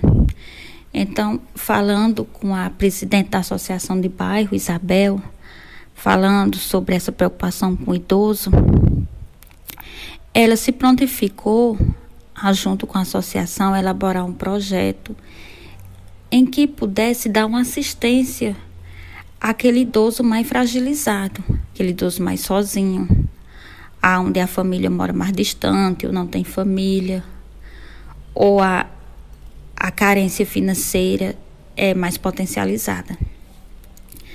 E o interessante desse projeto que está sendo desenvolvido no bairro da Penha é que ele é prioritariamente para o idoso, mas ele atende também outro público, que no início da pandemia sofreu muito. Foi aquele trabalhador, aquela trabalhadora autônoma, faxineiro, cozinheira, que se viram sem seu trabalho, como eram autônomos, não tinha nenhuma segurança e se não trabalhava também não recebia. Então a ideia foi orientar cada uma dessas pessoas nessa situação a fazer uma visita na residência desses idosos que eram pré-selecionados pelo agente comunitário de saúde e munido de, de, orientação, de todo um cuidado com o distanciamento social, com a higiene, fazer uma visita nessa casa, fez a primeira visita nessa casa e pôde conversar com aquele idoso e descobrir qual era o maior problema que ele estava enfrentando. Era não poder ir no banco, era não poder ir fazer suas compras, não tinha como fazer a comida, não tinha como fazer uma faxina, lavar roupa, enfim. Os afazeres que ele tinha o costume de fazer ou era feito por alguém da família que não estava sendo feito, essa pessoa ficou com o compromisso de fazer esse atendimento semanal. E o que ele recebia em troca? A associação retribuía essa ação, retribui, aliás, porque o projeto ainda está em andamento. Enquanto tiver a pandemia, esse projeto vai funcionar. A associação retribui essa, essa pessoa, dependendo da realidade que, tá, que tem a associação. Se tiver um dinheiro, paga em espécie. Se não tiver, paga com cesta básica. Mas é um trabalho que está sendo muito desenvolvido. Inclusive, mesmo esse projeto sendo para o idoso mais carente, às vezes a carência dele maior é só o, a, o fato de estar sozinho. Então, essa pessoa também faz aquela companhia.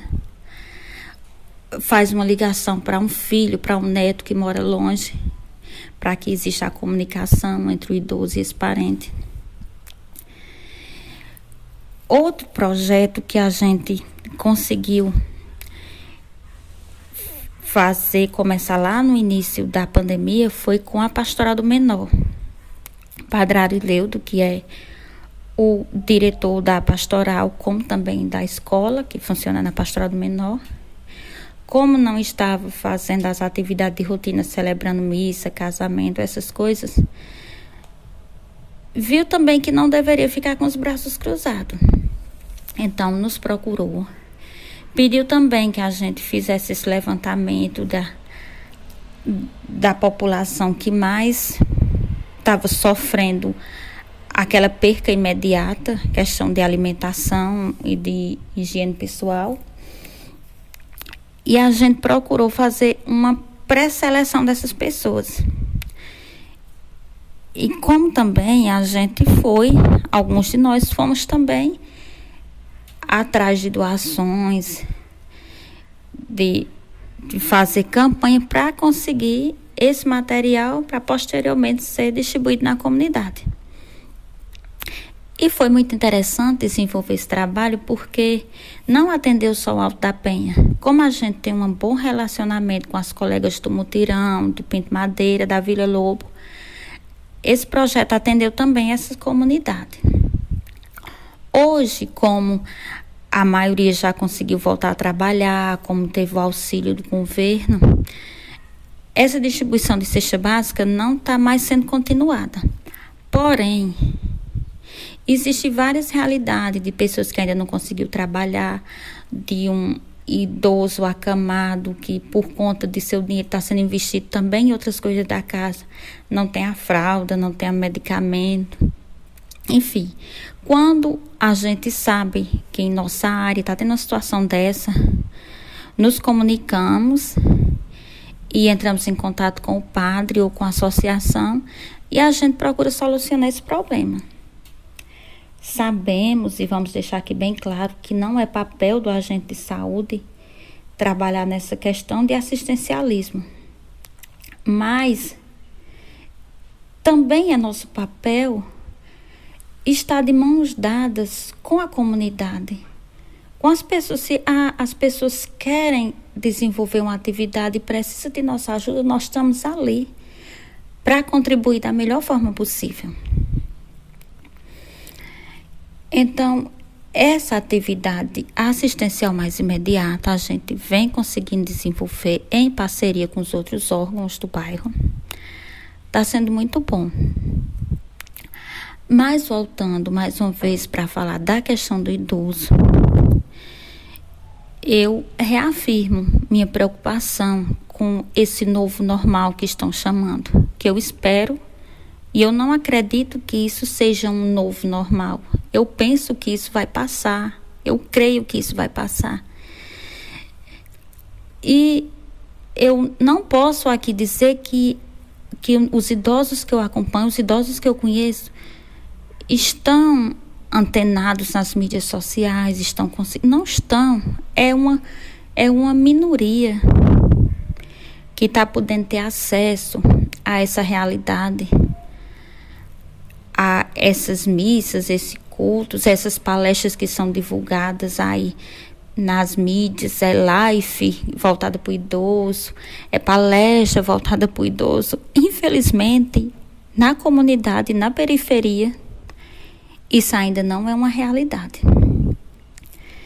É, a gente está vivendo em um país que está envelhecendo né, Samuel? A gente sabe que o Brasil está envelhecendo muito rápido, mas que não existe política pública voltada para o idoso.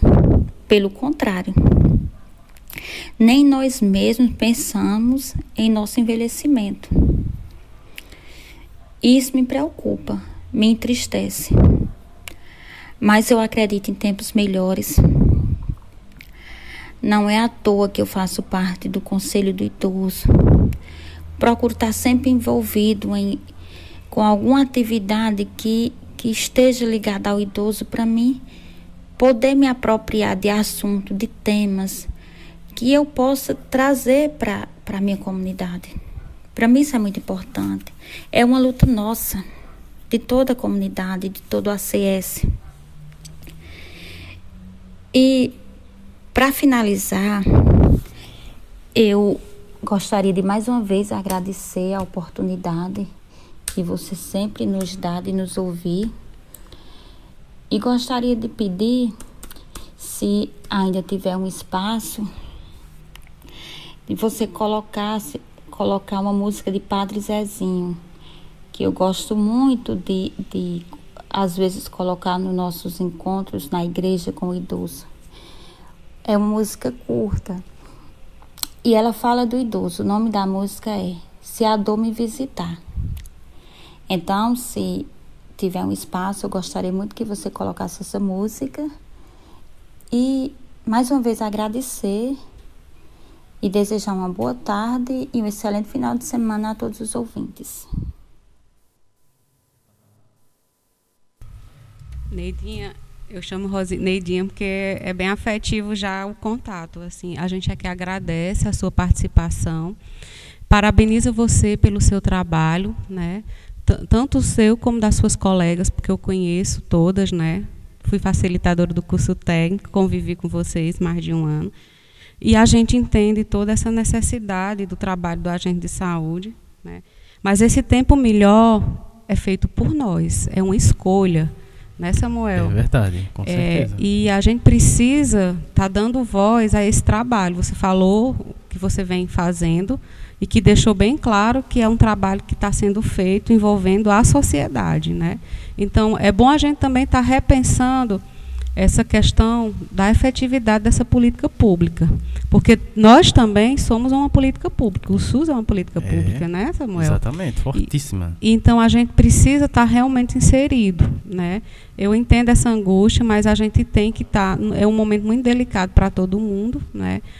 É, e eu acredito que cada equipe está tá, tá se envolvendo ainda mais com a sua comunidade dentro dessas normas de segurança né? A gente não está deixando de dar essa assistência, essa resposta, a gente está só reformulando adaptando esse, esse processo de cuidado. E assim, minha gratidão por você ser essa pessoa que é, né, e por você sempre estar dando voz ao seu trabalho e que a Rádio Literária Carrapato está sempre aberta para te escutar e escutar, e escutar os outros colegas. E por falar nisso, Samuel, a gente tem outra experiência também para fazer trocas, né? É, com certeza, né? É. Sim, pois é, né? O pessoal de Santa Catarina, é, que a gente tem, né? Essa parceria, exatamente, né? E, e outra coisa, é, por falar em Santa Catarina, né? Também é, tem um, teve uma iniciativa muito bacana, né? Da do Comitê de Humanização do Médio do Vale do Itajaí, né? Aí foi em Santa Catarina, que foi o vídeo show uma pandemia de talento SUS, né? Muito bacana. Eu estive acompanhando né, esse movimento aí é, via Instagram, né, nas mídias sociais. Muito bacana essa iniciativa, esse projeto do pessoal aí do Humaniza, Humaniza Médio do Vale, lá em Santa Catarina, né? Dá meus parabéns aí a toda essa equipe é, que organizou, né, e pôs em prática essa iniciativa aí muito bacana, né? Vídeo show uma pandemia de talentos SUS. Sim, sim. Agora, ah, encerrando aqui, é o primeiro bloco ainda, né? Encer... o programa está maravilhoso, né? Muito maravilhoso. Participantes é, especialíssimos. Sim, antes, é, deixa eu mandar aqui os alôs, né? Antes de, de eu passar aqui para essa próxima música. Como é o nome da música? De. É, linda Juventude, né? Do 14 Bis, né? Essa linda música. Antes, eu mandar aqui os abraços aqui para os nossos ouvintes que estão aqui interagindo no nosso programa. Só um instante, pessoal. Um abraço, Rita. Um abraço, Rita. Manda um alô aí para todos da rádio. Um abraço, Rita. Ela, daqui a pouco ela vai participar mais uma vez. O Sérgio, como sempre, né? Ligadinho aí na rádio. Parabéns, ele dá os parabéns aqui é, pela excelente programação. É, abraços aqui do Sérgio. Um abraço, Sérgio. Rede Humaniza SUS, né? Presente em Maceió, Alagoas. É, rapaz. Um abraços aí. Deixa eu ver quem mais. Ana Lúcia. Já já vai. Ela vai trazer aqui uma linda poesia sobre o idoso, né? É. Hoje o meu abraço vai para você, a Érica, minha irmã Rita, Keila Formiga, a Tainá, o Júnior, Murilo e todos os ouvintes. Oh, que beleza, um abraço. Aqui a Elisandra, né? Elisandra também é, está nos ouvindo lá de Guabiruba, Santa Catarina. Ela que vai participar do programa também, né, Elisandra? Elisandra. Ela que a gente agente comunitário de saúde, né? Os agentes comunitários de saúde aqui em peso é, na escuta aqui do nosso programa. Agora vamos ouvir essa linda música e já a gente volta com o segundo bloco.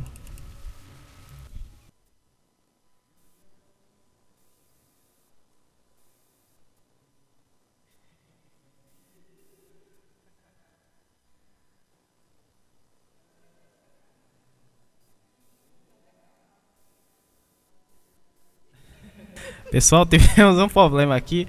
programa ao vivo é assim, né? A, a, a linda música aqui da, é, da juventude. Enquanto eu resolvo aqui esse problema. A Rita, já já temos recado da Rita. Ela tem recado aqui para os nossos ouvintes. Cadê? Aqui. Vamos lá. Só lembrando, pessoal, que a gente também está em podcast, né? Você pode é, conferir toda a programação é, do todos os nossos programas, né? A partir de setembro a gente já tem é, disponível em podcast, então você pode procurar é, o programa Minuto Mais Saúde. Você, você procura, né? No seu podcast, na sua é, no seu aplicativo, né? De podcast Minuto Mais Saúde e aí você pode ter acesso aí aos programas a partir do mês de setembro, né, para cá. E, e esse também você vai tá é, escutando, né? Você vai estar tá conferindo aí. Eu acho que a partir de amanhã já vai estar disponível para os nossos ouvintes. Quem não, quem não perdeu né, esse programa, quem quiser é, ouvir novamente, vai estar disponível a partir de amanhã, domingo. E vamos para a música. Agora deu certo. Thank you.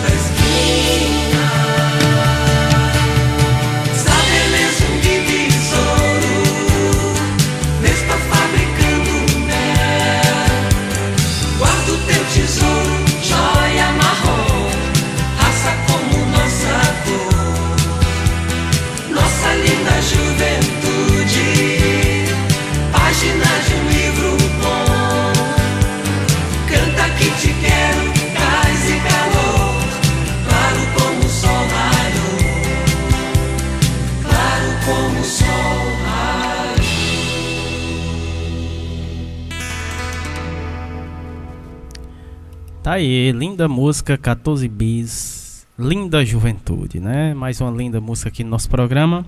E aí a gente entra agora no segundo bloco, saúde e bem-estar. E a gente recebe aqui no nosso programa, tem a honra, né, de receber aqui, é um prazer recebê-la, né? Ela que é agente comunitária de saúde da UBS Imigrantes, né? Ah, lá de Guabiruba, Santa Catarina. Ela que faz parte do grupo de música. Vai ter as duas, né? É, as duas vão falar. É, primeiro a gente vai ter a fala da Elisandra Guten, Guter Frischer. Guter Frischer, né? Que é agente comunitário de saúde. Cole, des, desculpa, perdão, Elisandra é, Coller, Coller Fischer, isso. E ela que é agente de saúde da UBS Imigrantes, né? E na sequência a gente vai ter também a participação, né, da Lidirene Silva dos Santos Silva. É, ela que é zeladora da Unidade Básica de Saúde é, Imigrantes, né? Um abraço aí para toda essa, essa turma aí de Guabiruba, Santa Catarina. É, a Elisandra que faz parte do grupo, do, do grupo musical, né? De música Guten Frieden Bons Amigos em Alemão. Oh, que, que bacana, né? Ah, rapaz. E para ela, para falar um pouco mais, né, sobre esse grupo aí, esse grupo de música, vamos falar com a, a Elisandra e na sequência com a Lidirene Silva. Seja bem-vinda, Elisandra, aqui ao nosso programa. Muito boa tarde. Boa tarde, Samuel. Me chamo Elisandra, participante do grupo de música Good Friday, e é em nome desse grupo vem, que venho aqui agradecer o convite para poder participar desse Minuto Mais Saúde da Rádio Carrapato aí do estado do Ceará. O nosso grupo é chamado Good que quer dizer bons amigos na língua alemã, pois a nossa cidade é de origem alemã, cidade próxima da onde acontece a Oktoberfest.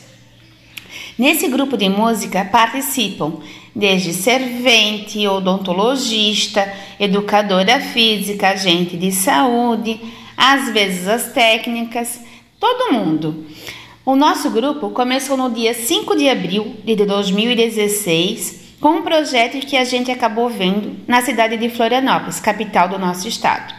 A enfermeira da época assistiu esse, é, assistiu esse projeto e achou que seria uma, de uma boa validade trazer para nossa cidade, devido às pessoas que tomavam muita medicação controlada, porque aqui, aqui na nossa cidade todo mundo quase toma medicação controlada, tipo Rivotril, Clonazepam, Bromazepam, entre outros. E dessa forma, achamos que a música traria mais alegria e com isso menos medicamentos para eles. Quando a gente pensou em, em começar o projeto, achávamos que ninguém queria participar, mas o convite foi feito de boca em boca no balcão da unidade. A tão data esperada, no dia 5 de abril, aconteceu. E começamos, na verdade, com cinco integrantes. A turma da unidade do posto, mais cinco usuários. E esse grupo foi crescendo e crescendo. Hoje já somos em torno de 25 pessoas. Ninguém é profissional, todo mundo aprendeu a cantar com todo mundo. O nosso dentista é o nosso gaiteiro, a nossa educadora física, que, que é do, do NASF, é a nossa violeira, e assim vamos levando. A gente se apresenta em diversas regiões, desde acamados, é, a paz, casa de idosos, nós temos um orgulho muito grande porque a gente é muito cotado para poder se apresentar e levar nosso entusiasmo para os outros lugares. A cada convite que é feito, os nossos idosos que participam dos nossos grupos, eles parecem que eles vão se apresentar numa televisão, tipo uma Rede Globo. A alegria e o olhar deles é tão saltitante que é como você dar um brinquedo para uma criança. Nós temos grande orgulho de poder apresentar nosso grupo e contagiar mais alguém. O nosso grupo, ano passado, acabou ganhando um filhotinho, que teve alguém que se inspirou no nosso grupo e já criou mais um outro grupinho. Então, assim, a gente vai conseguindo levar a alegria, o conhecimento para cada um. Nós gravamos toda terça-feira das duas e meia às quatro e meia. O grupo, na verdade, começa é, 15 e 30, mas eles têm uma vontade e uma alegria de tão grande de participar da nossa unidade que entre duas, duas e quinze, eles já estão aqui para tomar um café, bater um papo. E é, o mais legal disso tudo é que acontece da seguinte forma. As músicas são eles que trazem, eles que escolhem. Aqui na nossa região é cantado muito aquela música As Mocinhas da Cidade, Moreninha Linda, Chico Mineiro, Beijinho Doce. Então são música, músicas muito antigas que acabam trazendo recordações deles da época de namoro, da época de infância. E é muito legal porque a cada, cada pessoa, cada integrante do grupo tem uma experiência de vida que acaba colocando em pauta sobre isso. Agora na nossa pandemia foi um pouquinho mais complicado, mas a gente dá, da mesma maneira dá um jeito de poder acolher eles. Então, no ano passado, aqui na nossa região, como uma região alemã, o nosso grupo foi apresentado como projeto terapêutico na, no país da Alemanha, não lembro o nome da cidade. E esse ano, esse grupo de alemães vieram conhecer o nosso grupo aqui na nossa cidade de Guabiruba, que aconteceu no dia 25 de janeiro. Então você pensa, uma cidade muito pequena que nem a nossa, com torno de 20 mil habitantes, as pessoas ficaram enfurecidas por conhecerem pessoas de outro, de outro país. A alegria deles se apresentarem era tão enorme que parecia que eles estavam se apresentando, sei lá, para o presidente. E a gente ficou tão feliz que a alegria deles transbordava em, em cada olhar, em cada sentimento. É, nós tínhamos um projeto um pouco maior para esse ano, mas devido à pandemia a gente teve que parar.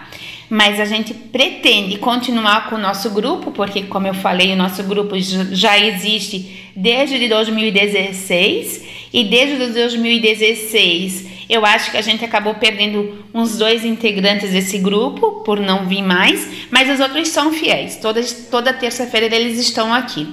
E é muito engraçado que a relação com eles não é só a musicoterapia, já é a familiaridade, pois eles têm uma grande confiança no nosso grupo, tanto em mim quanto na Liderene, na Eduarda e no Carlos que quando acontece alguma coisa na casa deles, tipo, aconteceu agora esse ano, a morte de um marido de uma integrante do nosso grupo. Ela estava de luto, mas ela se sentiu acolhida em voltar ao nosso grupo. Tanto que ela ficou umas duas semanas em casa e ela achou melhor ela vir para o grupo, pois aqui ela se sentia muito mais acolhida. Então a gente faz de tudo para poder ter eles toda a vida ao nosso redor. A gente busca de toda maneira é, ajudá-los. E eu tive, eu, como integrante do grupo, como responsável de uma dos gru do grupo, eu tive uma experiência muito grande. O meu pai teve câncer é, em 2017. Era um dia de apresentação, eu estava muito, muito triste e eu não quis participar aquele dia do grupo, pois eu estava sofrendo por aquilo. E quando era o horário do grupo, elas disseram: Você não vai entrar para tocar com a gente? Eu disse: Não, porque meu pai tá doente da seguinte forma. E daí elas disseram: Mas vem cá, mesmo que para ti ficar quietinha aqui dentro, porque o nosso amor vai te ajudar a acalmar. E isso me marcou muito e eu tenho, assim, um grande, grande, grande amor por esse grupo. A nossa cidade, o nosso prefeito, a nossa secretária eles dão muito apoio à nossa secretária de saúde aqui, a Patrícia Heidenscheid. Ela tem um amor tão grande quanto eu, que quando ela fala do nosso grupo, os olhos dela se enchem de lágrima. A nossa zeladora, a Lidirene, que tem uma voz que é de um rouxinol, a gente não vai ter chance de cantar para vocês, porque ela não quer fazer uma palhinha, porque a gente tá sem violão e sem gaita. Mas agora eu vou deixar ela falar um pouquinho sobre o que ela sente, sobre a experiência que ela tem. Sempre que não tá lendo. Boa tarde, Samuel. Tudo bom? Meu nome é Lidirene, trabalho na Unidade Básica de Saúde do Imigrantes como zeladora. É muito, é muito gratificante falar do grupo. Participo desde o primeiro encontro em abril de 2016. Cada encontro é muito feliz, Cada um tem uma experiência para contar. A gente senta, conversa, depois vamos, vamos ensaiar para quando a gente se apresenta em algum lugar. E como agora, devido à pandemia, tem muitas pessoas que às vezes, muitos integrantes que às vezes não tem WhatsApp, Facebook, é, tivemos a ideia de mandar uma carta para cada um, para falar para eles como a gente sente é, saudade, para ele se sentir abraçado por nós. Então eu vou ler um pedacinho da carta para vocês. Olá, tudo bem? É com muito carinho que escrevemos esta carta para você, neste momento tão delicado de nossas vidas. Mas com certeza de que juntos vamos superar esta tempestade. Deixo aqui uma pequena reflexão segundo o professor Marcel Camargo. Quando essa tempestade passar, a gente vai ficar mais forte por dentro. Quando essa tempestade passar, a gente vai dar abraços apertados e beijos bem demorados naqueles que amamos. A saudade toda que se acumulou pela distância vai sumir, porque todo mundo vai se reencontrar e contar histórias, compartilhar do outro. A gente vai ser grato, mas tão grato pela família, pela saúde, pela comida, pela casa, pela nossa vida e pela vida de todo mundo. Acredite, vai passar e vai ser lindo. Você sempre alegrou nossas tardes e por isso estamos contando os dias para voltarmos com nossos ensaios animados. Mas enquanto esse momento não chega, esperamos que você esteja tomando todos os cuidados para não deixar esse vírus do coronavírus Covid-19 bem longe de você e de sua família. Cuidados estes como lavar as mãos frequentemente, com água e sabão, higienizar as mãos com álcool em gel, evitar contato próximo um metro de distância, hein? Manter os ambientes de sua casa bem arejados, cobrir o nariz e a boca com um lenço ou cotovelo ao tossir ou espirrar, e assim tudo isso passar, vamos nos reencontrar, nos abraçar e sorrir uns com os outros. Que Deus te abençoe, te guarde e que nenhum mal chegue à sua casa e à sua família. Então é isso aí, essa carta, né, que foi o que a gente do grupo escreveu para cada um dos integrantes. Muitos, alguns que têm o WhatsApp mandou mensagem agradecendo, muito feliz que a gente tem o nosso grupo no WhatsApp também. E a gente fica feliz e, e grata a Deus por ter conhecido cada um do grupo. E muitas pessoas vêm chegando, porque um fala para o outro do grupo, daí o outro vem e fala bem, daí o outro vem e participa também, daí vem um dia fala que vem só para conhecer e fica. Então, olha, é muito gratificante mesmo. E com isso, é, Samuel, a gente viu que a carta teve grande repercussão. Mas mesmo assim, essa carta foi feita lá pelo dia 5 de abril. E precisávamos fazer mais alguma coisa para continuar alegrando nossos idosos, porque eles são muito mais vulneráveis que nós, porque os mais novos ainda saem para trabalhar e eles ficam só dentro de casa. Então foi que daí surgiu a ideia de criar a Serenata do Amor. O que era essa Serenata do Amor? Essa Serenata do Amor era composto por mim, pelo Carlos, pela Duda, também pela outra dentista aqui da unidade e a gente saía cantando músicas na casa de cada integrante. Só que foi uma experiência tão grande tão abrangente que quando a gente chegava na casa de um integrante do nosso grupo, o vizinho pedia, o outro vizinho pedia ou indicava um acamado. E nós podemos aqui contar uma experiência vivida que a gente nunca vai esquecer. Fomos uma casa de uma camada, uma senhora de 92 anos, no qual não fala, não se mexe, não faz nada. Só que ao ouvir uma música que lembrava a época do namoro dela, ela mal mexia a mão no lençol e tu via que ela estava acompanhando a música com aquela mão no lençol. E sabe qual foi a maior felicidade? Não foi só ver a senhorinha batendo a mão com o lençol, tentando fazer de conta que estava acompanhando a música, mas a emoção, a felicidade da filha dela. A filha dela começou a chorar muito e a gente não sabia se era de alegria, se era de tristeza, do que que era. E ao final da música, a filha dela disse o seguinte: Faz meses que eu não vejo a minha mãe tendo reação nenhuma. E foram vocês que vieram trazer alegria para minha mãe, tanto que ela mexeu a mão por debaixo do lençol. E aquilo pra gente é um troféu. É um troféu como se a gente tivesse vencido um grande prêmio porque a gente trouxe muito amor e muita alegria para aquela casa. O nosso grupo, ele tem pessoas desde é, 60 anos, até 93, 94 anos. Então a gente sabe o quão importante isso é para o próximo. É, a gente não pensa que é difícil porque a gente se apresenta fora do nosso horário de trabalho, deixamos as nossas famílias em casa esperando por um abraço, mas levar o abraço, o abraço ao próximo é tão gratificante que o amor vem retribuído para dentro da nossa casa, porque a gente tem um tema. Aqui no nosso grupo, o nosso tema é uma andorinha voando sozinha não faz verão. Então, se cada um de nós, em cada lugar do Brasil, de cada lugar, qualquer seja o lugar, fizer um pouquinho pelo outro, mesmo que seja um simples sorriso, o nosso mundo seria muito diferente com muito mais amor. Então, é com muito carinho que deixamos o nosso muito obrigado por vocês nos ter convidado e espero que essa sementinha seja plantada no município de vocês também, porque é um projeto muito barato, de pouco custo, mas é um projeto de muito, mas muito amor. O nosso muito obrigada, Samuel. O nosso, nosso muito obrigado para a Érica, que teve a o, carinho de poder convidar a gente. E se vocês quiserem assistir um pouco do nosso grupo pela internet, vocês conseguem assistir a gente lá no Humaniza Médio Vale, Santa Catarina, que lá tá as nossas apresentações. O nosso muito, muito, muito obrigado.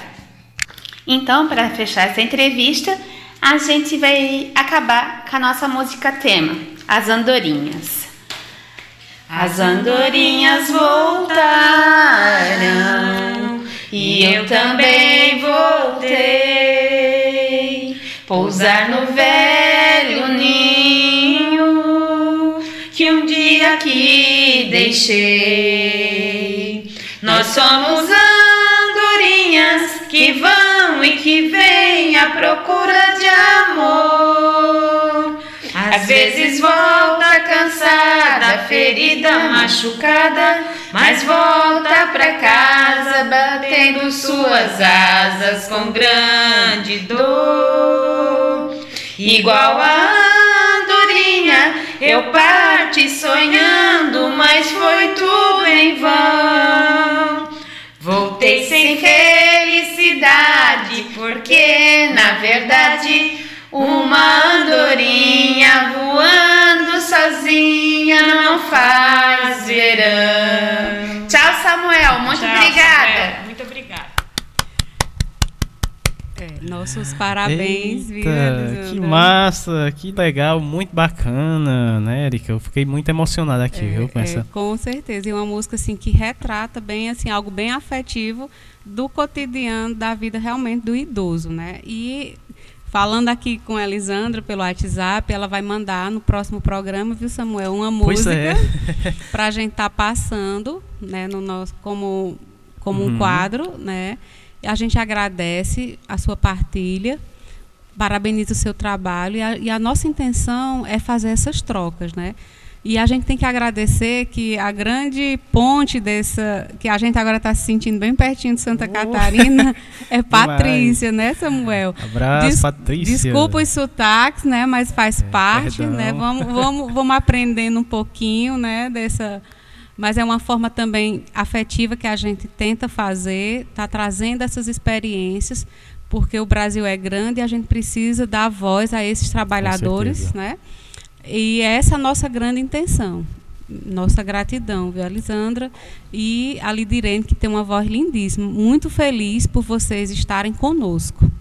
Pois é, eu agradeço demais a, a, a, a, Elisandra, tanto a Elisandra como a Lidirene, por trazer essa experiência muito bacana, né? Trazer aí esse grupo, né? Que é, sirva, né? É, essa experiência sirva é, de modelo, né, de, de inspiração aí para as outras unidades, né? E claro, com o apoio é, do governo municipal, né?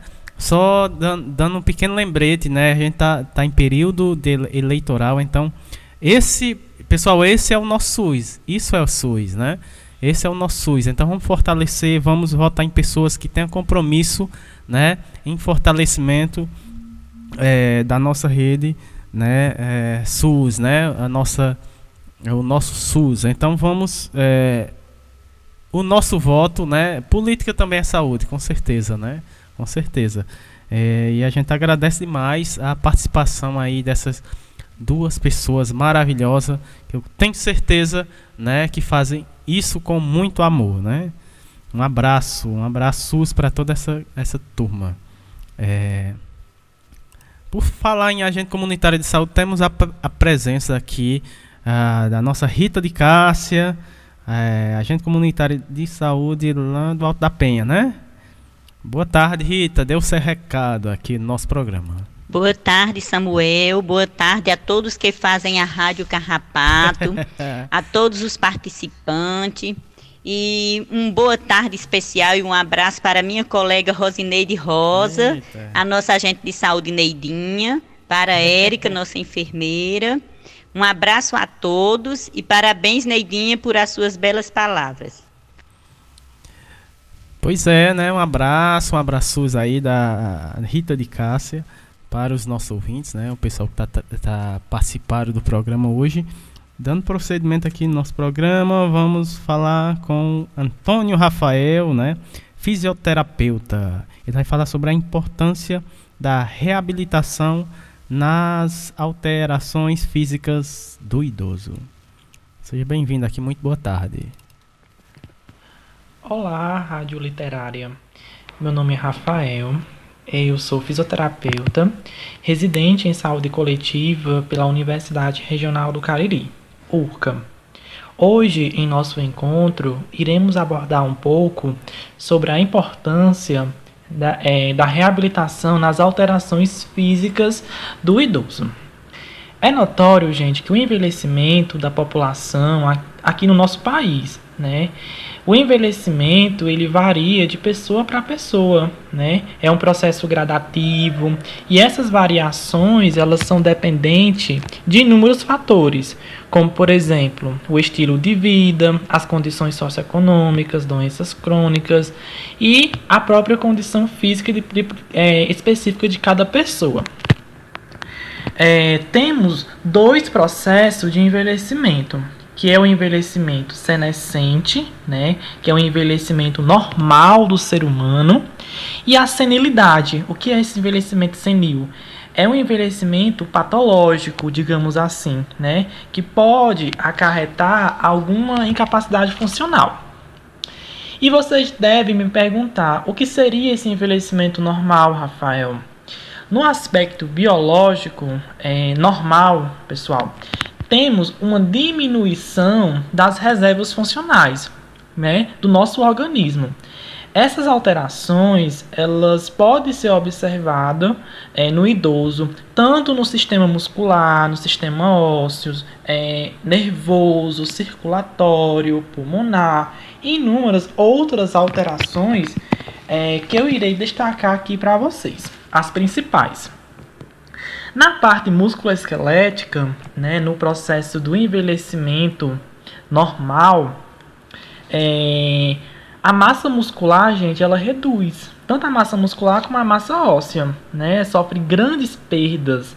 Essa redução da massa óssea, gente, ela torna propício para o idoso para o desenvolvimento de quedas, com o quê? Com consequentes fraturas e diminuição da mobilidade. Já a redução da massa é, muscular, a gente chama de sarco sarcopenia, né? Que essa redução da massa pode fazer com que o idoso ele fique mais fraco, né? Fique, realize movimentos ma mais lentos. No sistema nervoso, né, do envelhecimento senescente, observa-se uma redução dos neurônios, né? onde o idoso ele fica mais lento para poder processar as informações. Isso não afeta não apenas a parte do sistema nervoso, mas o organismo como um todo, né? Essa menor funcionalidade neuronal, né, pode acarretar alterações posturais, de equilíbrio e da própria percepção. Na parte respiratória, né, da pessoa idosa, ocorre uma redução da força das musculaturas inspiratórias e expiratórias, né? Isso leva a uma fraqueza muscular, um enrijecimento da caixa torácica, né? Levando uma redução da expansibilidade desse pulmão. No sistema é, cardiocirculatório, é, pessoal, a gente vai observar né, o enrijecimento dessas artérias. Essas artérias ficam mais duras, digamos assim. Eu tenho uma redução das fibras elásticas. Né? Temos uma maior deposição de gordura, né? Eu tenho um aumento da pressão arterial sistólica, uma hipertrofia do ventrículo esquerdo e um enrijecimento da artéria aorta. É, bom, pessoal, em relação ao processo de reabilitação e atuação da fisioterapia, é um, é, é um, é um dos meios bastante utilizados né, na área da saúde, na assistência ao idoso, né?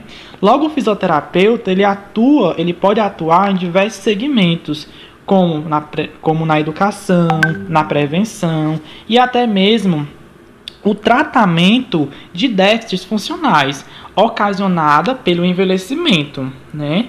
Ou até mesmo por outros fatores, né, decorrente do envelhecimento senil, né? Nesta perspectiva, pessoal, a atuação da fisioterapia é uma das formas de propiciar um envelhecimento ativo e com qualidade, uma vez que a, me, é, a, a fisioterapia busca melhorar a capacidade funcional né, dos idosos, prevenindo o desgaste funcional, né, advindo da senescência como também da senilidade. Né? Existem condições mais graves né, que a gente, em que podemos encontrar esse idoso, como por exemplo uma situação em que ele está acamado, onde o grau de comprometimento funcional gente, é muito maior onde podemos observar atrofia muscular, encurtamento muscular, rigidez, déficit de mobilidade, né, de forma mais acentuada. E dentro desse contexto, né, a família ela assume um papel fundamental, né, onde os mesmos podem ser orientados por um profissional fisioterapeuta sobre a importância da realização de alguns alongamentos, né, algumas mobilizações passivas, a fim de melhorar a mobilidade articular, né, lubrificar essas articulações, né, que estão paradas, com a estimulação do líquido sinovial né, a importância né, de realizar mudanças de decúbitos né, a cada duas horas para realizar a para prevenir né, a, o surgimento de úlceras de pressão, né, ter um cuidado maior com a pele desse idoso por ser uma pele mais frágil e de fácil laceração, evitar né, complicações ma mais graves. Claro que esse engajamento né, deve ter a participação da família, né? É muito importante. Mas o fisioterapeuta ele deve se fazer presente pelo menos duas vezes na semana, né, para manter esse monitoramento com esses, com esses pacientes que estão nessas condições, né, é, mais graves, estado, em estado acamado. Então, rádio literária, né, o envelhecimento é uma etapa normal do, desenvol do desenvolvimento né, e continuidade da vida, né, fazendo com que o ser humano né, ele aceite, é, é, é importante que nós, seres humanos, aceite com tranquilidade a nossa velhice, procure alguma maneira né, de continuar útil na sociedade, a, a, a família e amigos. Isso, gente, é envelhecer com qualidade. Né? Muito obrigado pela atenção de todos. Forte abraços e fiquem com Deus. Grato, Antônio, muito grato. A gente agradece aí a participação do Antônio Rafael, né? Ele que é fisioterapeuta é aqui da cidade do Crato, né? É e residente. residente, né? Residente lá na unidade básica do Baixio das Palmeiras, né? Um abraço, um abraço, né, para toda a turma lá do Baixio das Palmeiras. Uh, ele falou aí sobre a importância da reabilitação nas alterações físicas do idoso. Ah, tem música. Tem mais. Belchior? Eita, linda música, hein, do Belchior aqui pra gente encerrar o segundo bloco. Já já a gente volta com a linda poesia da Ana Lúcia. Ela que falou aqui, mandou um abraço, né, Ana Lúcia. Aqui temos recado da Ana Lúcia. Ela diz: quer para, parabenizar a todos os participantes e a sua amiga e colega, né, a, a Neidinha. Um abraço, Ana Lúcia. Vamos de música Belchior, como nossos pais. Coisas que aprendi nos discos.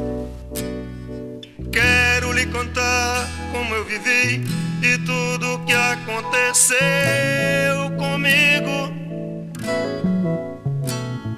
viver é melhor que sonhar. E eu sei que o amor é uma coisa boa, mas também sei que qualquer canto é menor do que a vida de qualquer pessoa. Por isso, cuidado, meu bem, há perigo na esquina.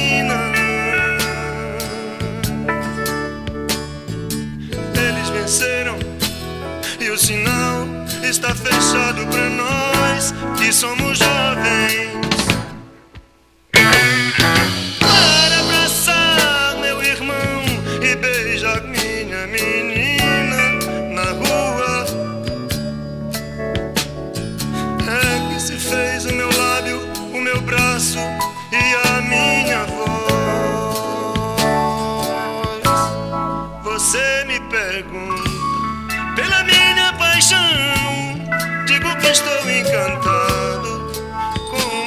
invenção.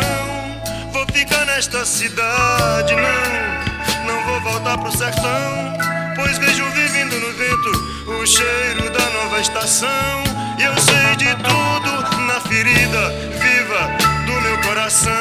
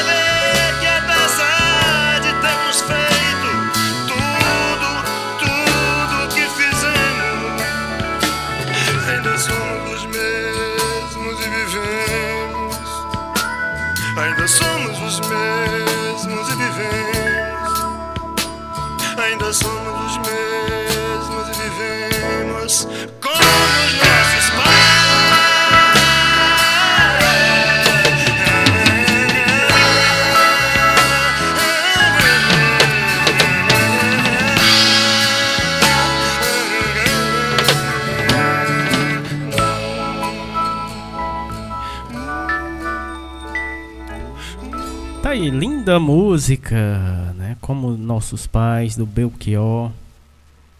E aí a gente chega no terceiro bloco, momento reflexão, arte e cultura, né? Nosso terceiro bloco aqui do programa Minuto Mais Saúde.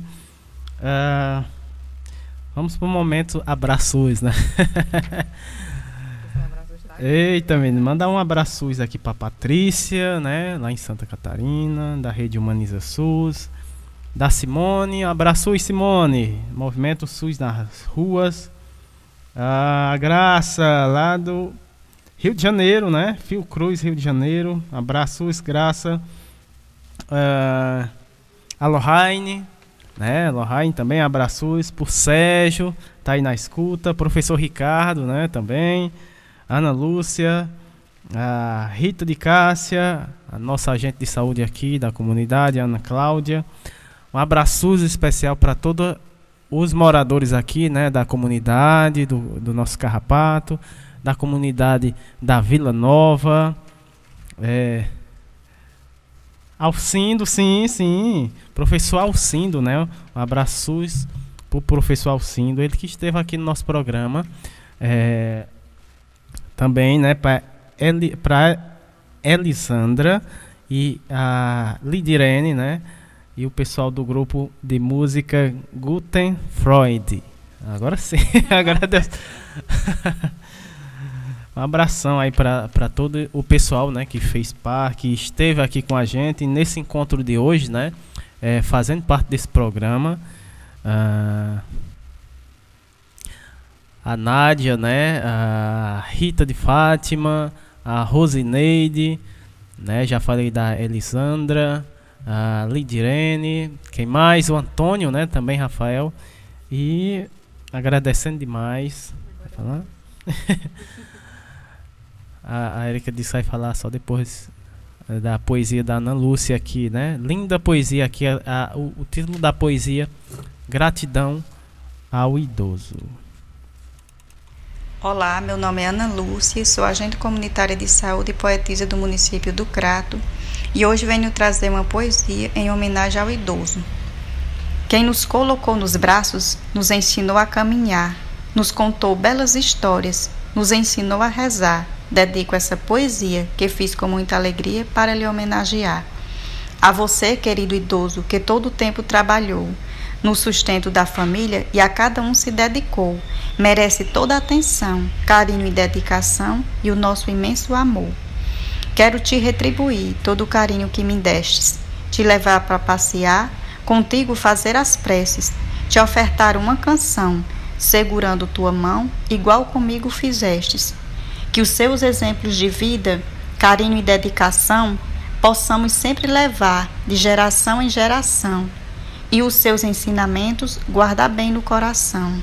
Um abraço a todos os ouvintes da Rádio Literária Carrapato e a todos os idosos que estão sintonizados. Grato, grata aí, Ana Lúcia. Linda poesia, né? É, Gratidão ao Idoso é, foi o título da poesia da Ana Lúcia.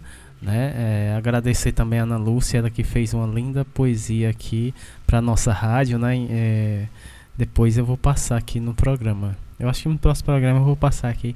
É, é, ela fez uma linda poesia é, aqui para a nossa rádio. sim, Erika. Sim, sim, um abraço né, para a rede unida, né? Ah, é, daqui a pouco eu vou falar do site. Também temos música, né? aqui a gente vai encerrar aqui com a música. Quem pediu foi a Rosineide, né? A Rosineide pediu uma linda música aqui do Padre Zezinho. Se a dor me visitar, daqui a pouco a gente vai tocar no final do programa. Érica. Pessoal, a gente está encerrando, né, agradecendo a todos os nossos colaboradores, né, os nossos amigos, né, que estão juntos, distantes, mas estão juntos de nós. E a gente quer só reafirmar que hoje o, o nosso programa, ele hoje virou um movimento, né? Ele é um, um, programa que a gente gera esse movimento, mas esse movimento é gerado como uma força motriz a partir de cada um de vocês, nossos ouvintes, nossos colaboradores, as pessoas que acreditaram. Né? Hoje já está virando mais do que um projeto. É um ato. Né? É o, ato de, o ato da gente estar tá trocando, fazendo encontro, promovendo essas trocas, ouvindo outras realidades, né? promovendo o SUS a partir do olhar do trabalhador, em qualquer nível técnico. Uhum. Isso é importante, a gente está ressaltando. Aqui a, a gente quer ser o João, Dona Maria, né?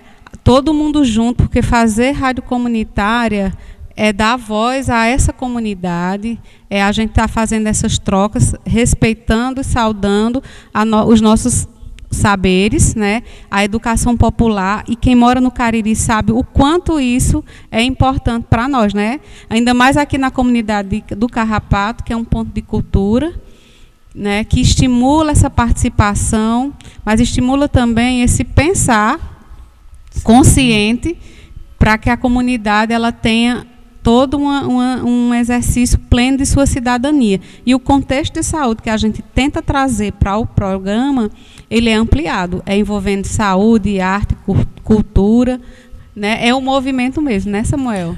Pois é, um movimento que eu acho que é, o próprio, o próprio, a própria frase né, da, do, do projeto, gerando movimento. Né? A nossa missão aqui é gerar movimentos e graças a Deus está sendo. É, e esse movimento ele tem que transformar.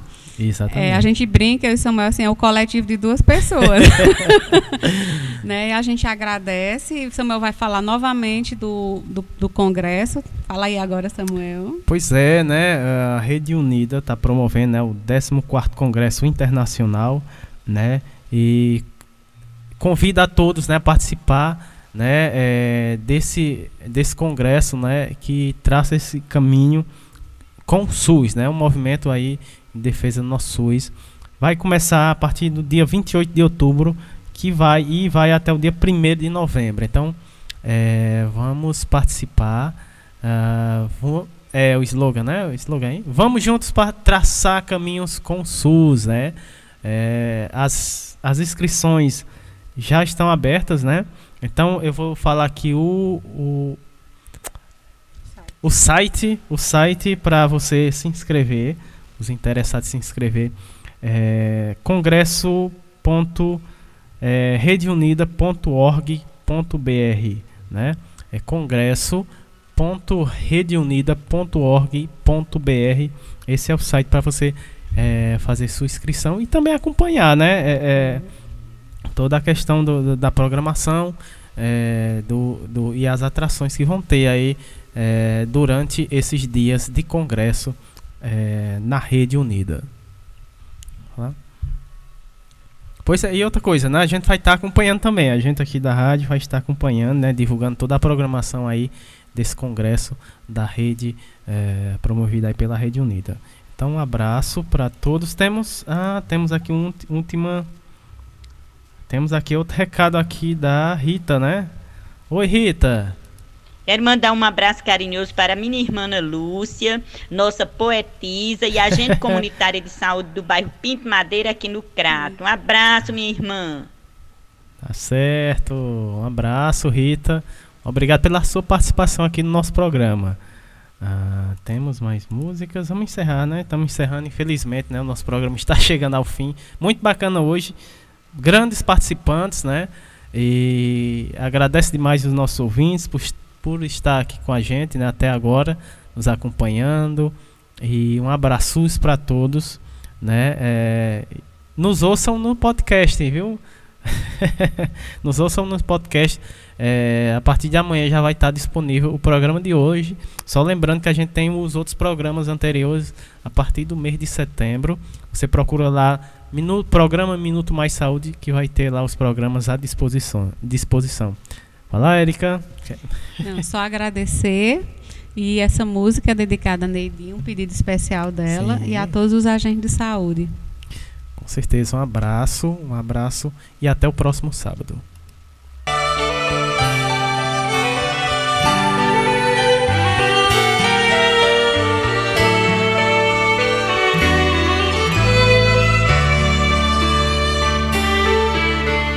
Se a dor algum dia, Senhor, me visitar, se o corpo algum dia, Senhor, não me obedecer, se a mente algum dia, Senhor, já não distinguir, para saber carregar minha cruz, olharei para Jesus. Se a for Senhor, me visitar. Se o corpo algum dia, Senhor, não me obedecer. Se a mente algum dia, Senhor, já não distinguir, para saber carregar minha cruz, olharei para Jesus. Sabiás ainda são sabiás, mesmo quando não cantam. Águias feridas ainda são águias, eu sei que elas são.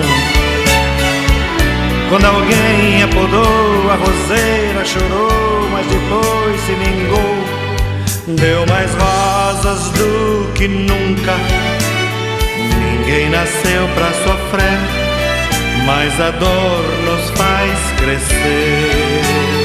Ninguém nasceu pra sofrer, mas a dor nos faz crescer.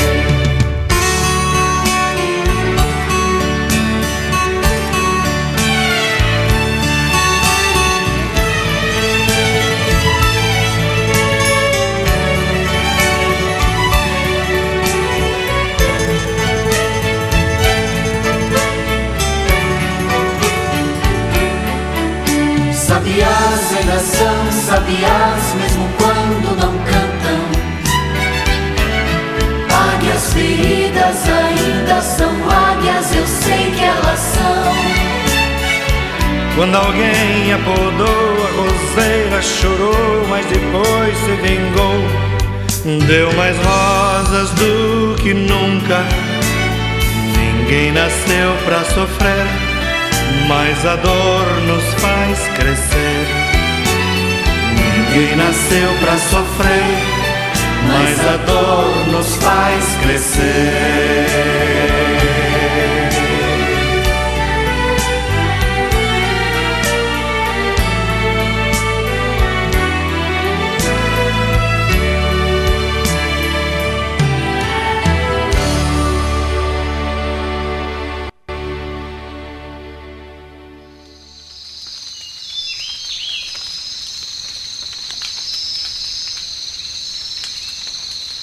Hey, hey, ay, ay, ay, ay, ay, ay, hey, hey, yo, hey, hey, ay, ay, hey, hey, yo, hey, hey, yo, hey.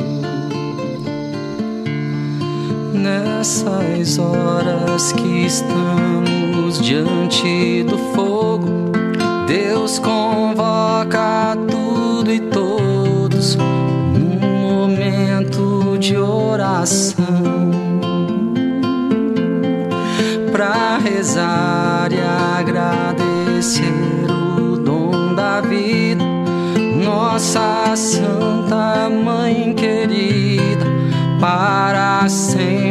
sempre Pachamama.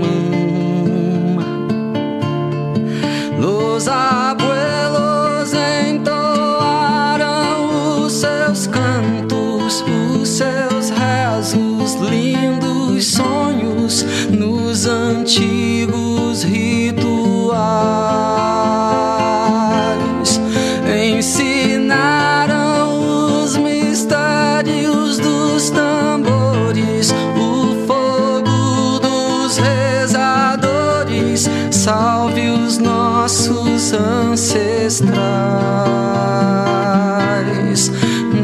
nessas horas que estamos diante do fogo.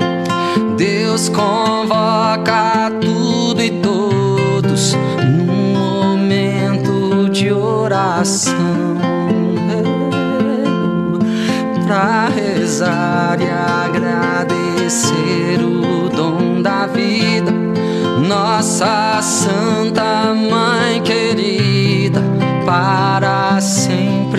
Pachamama.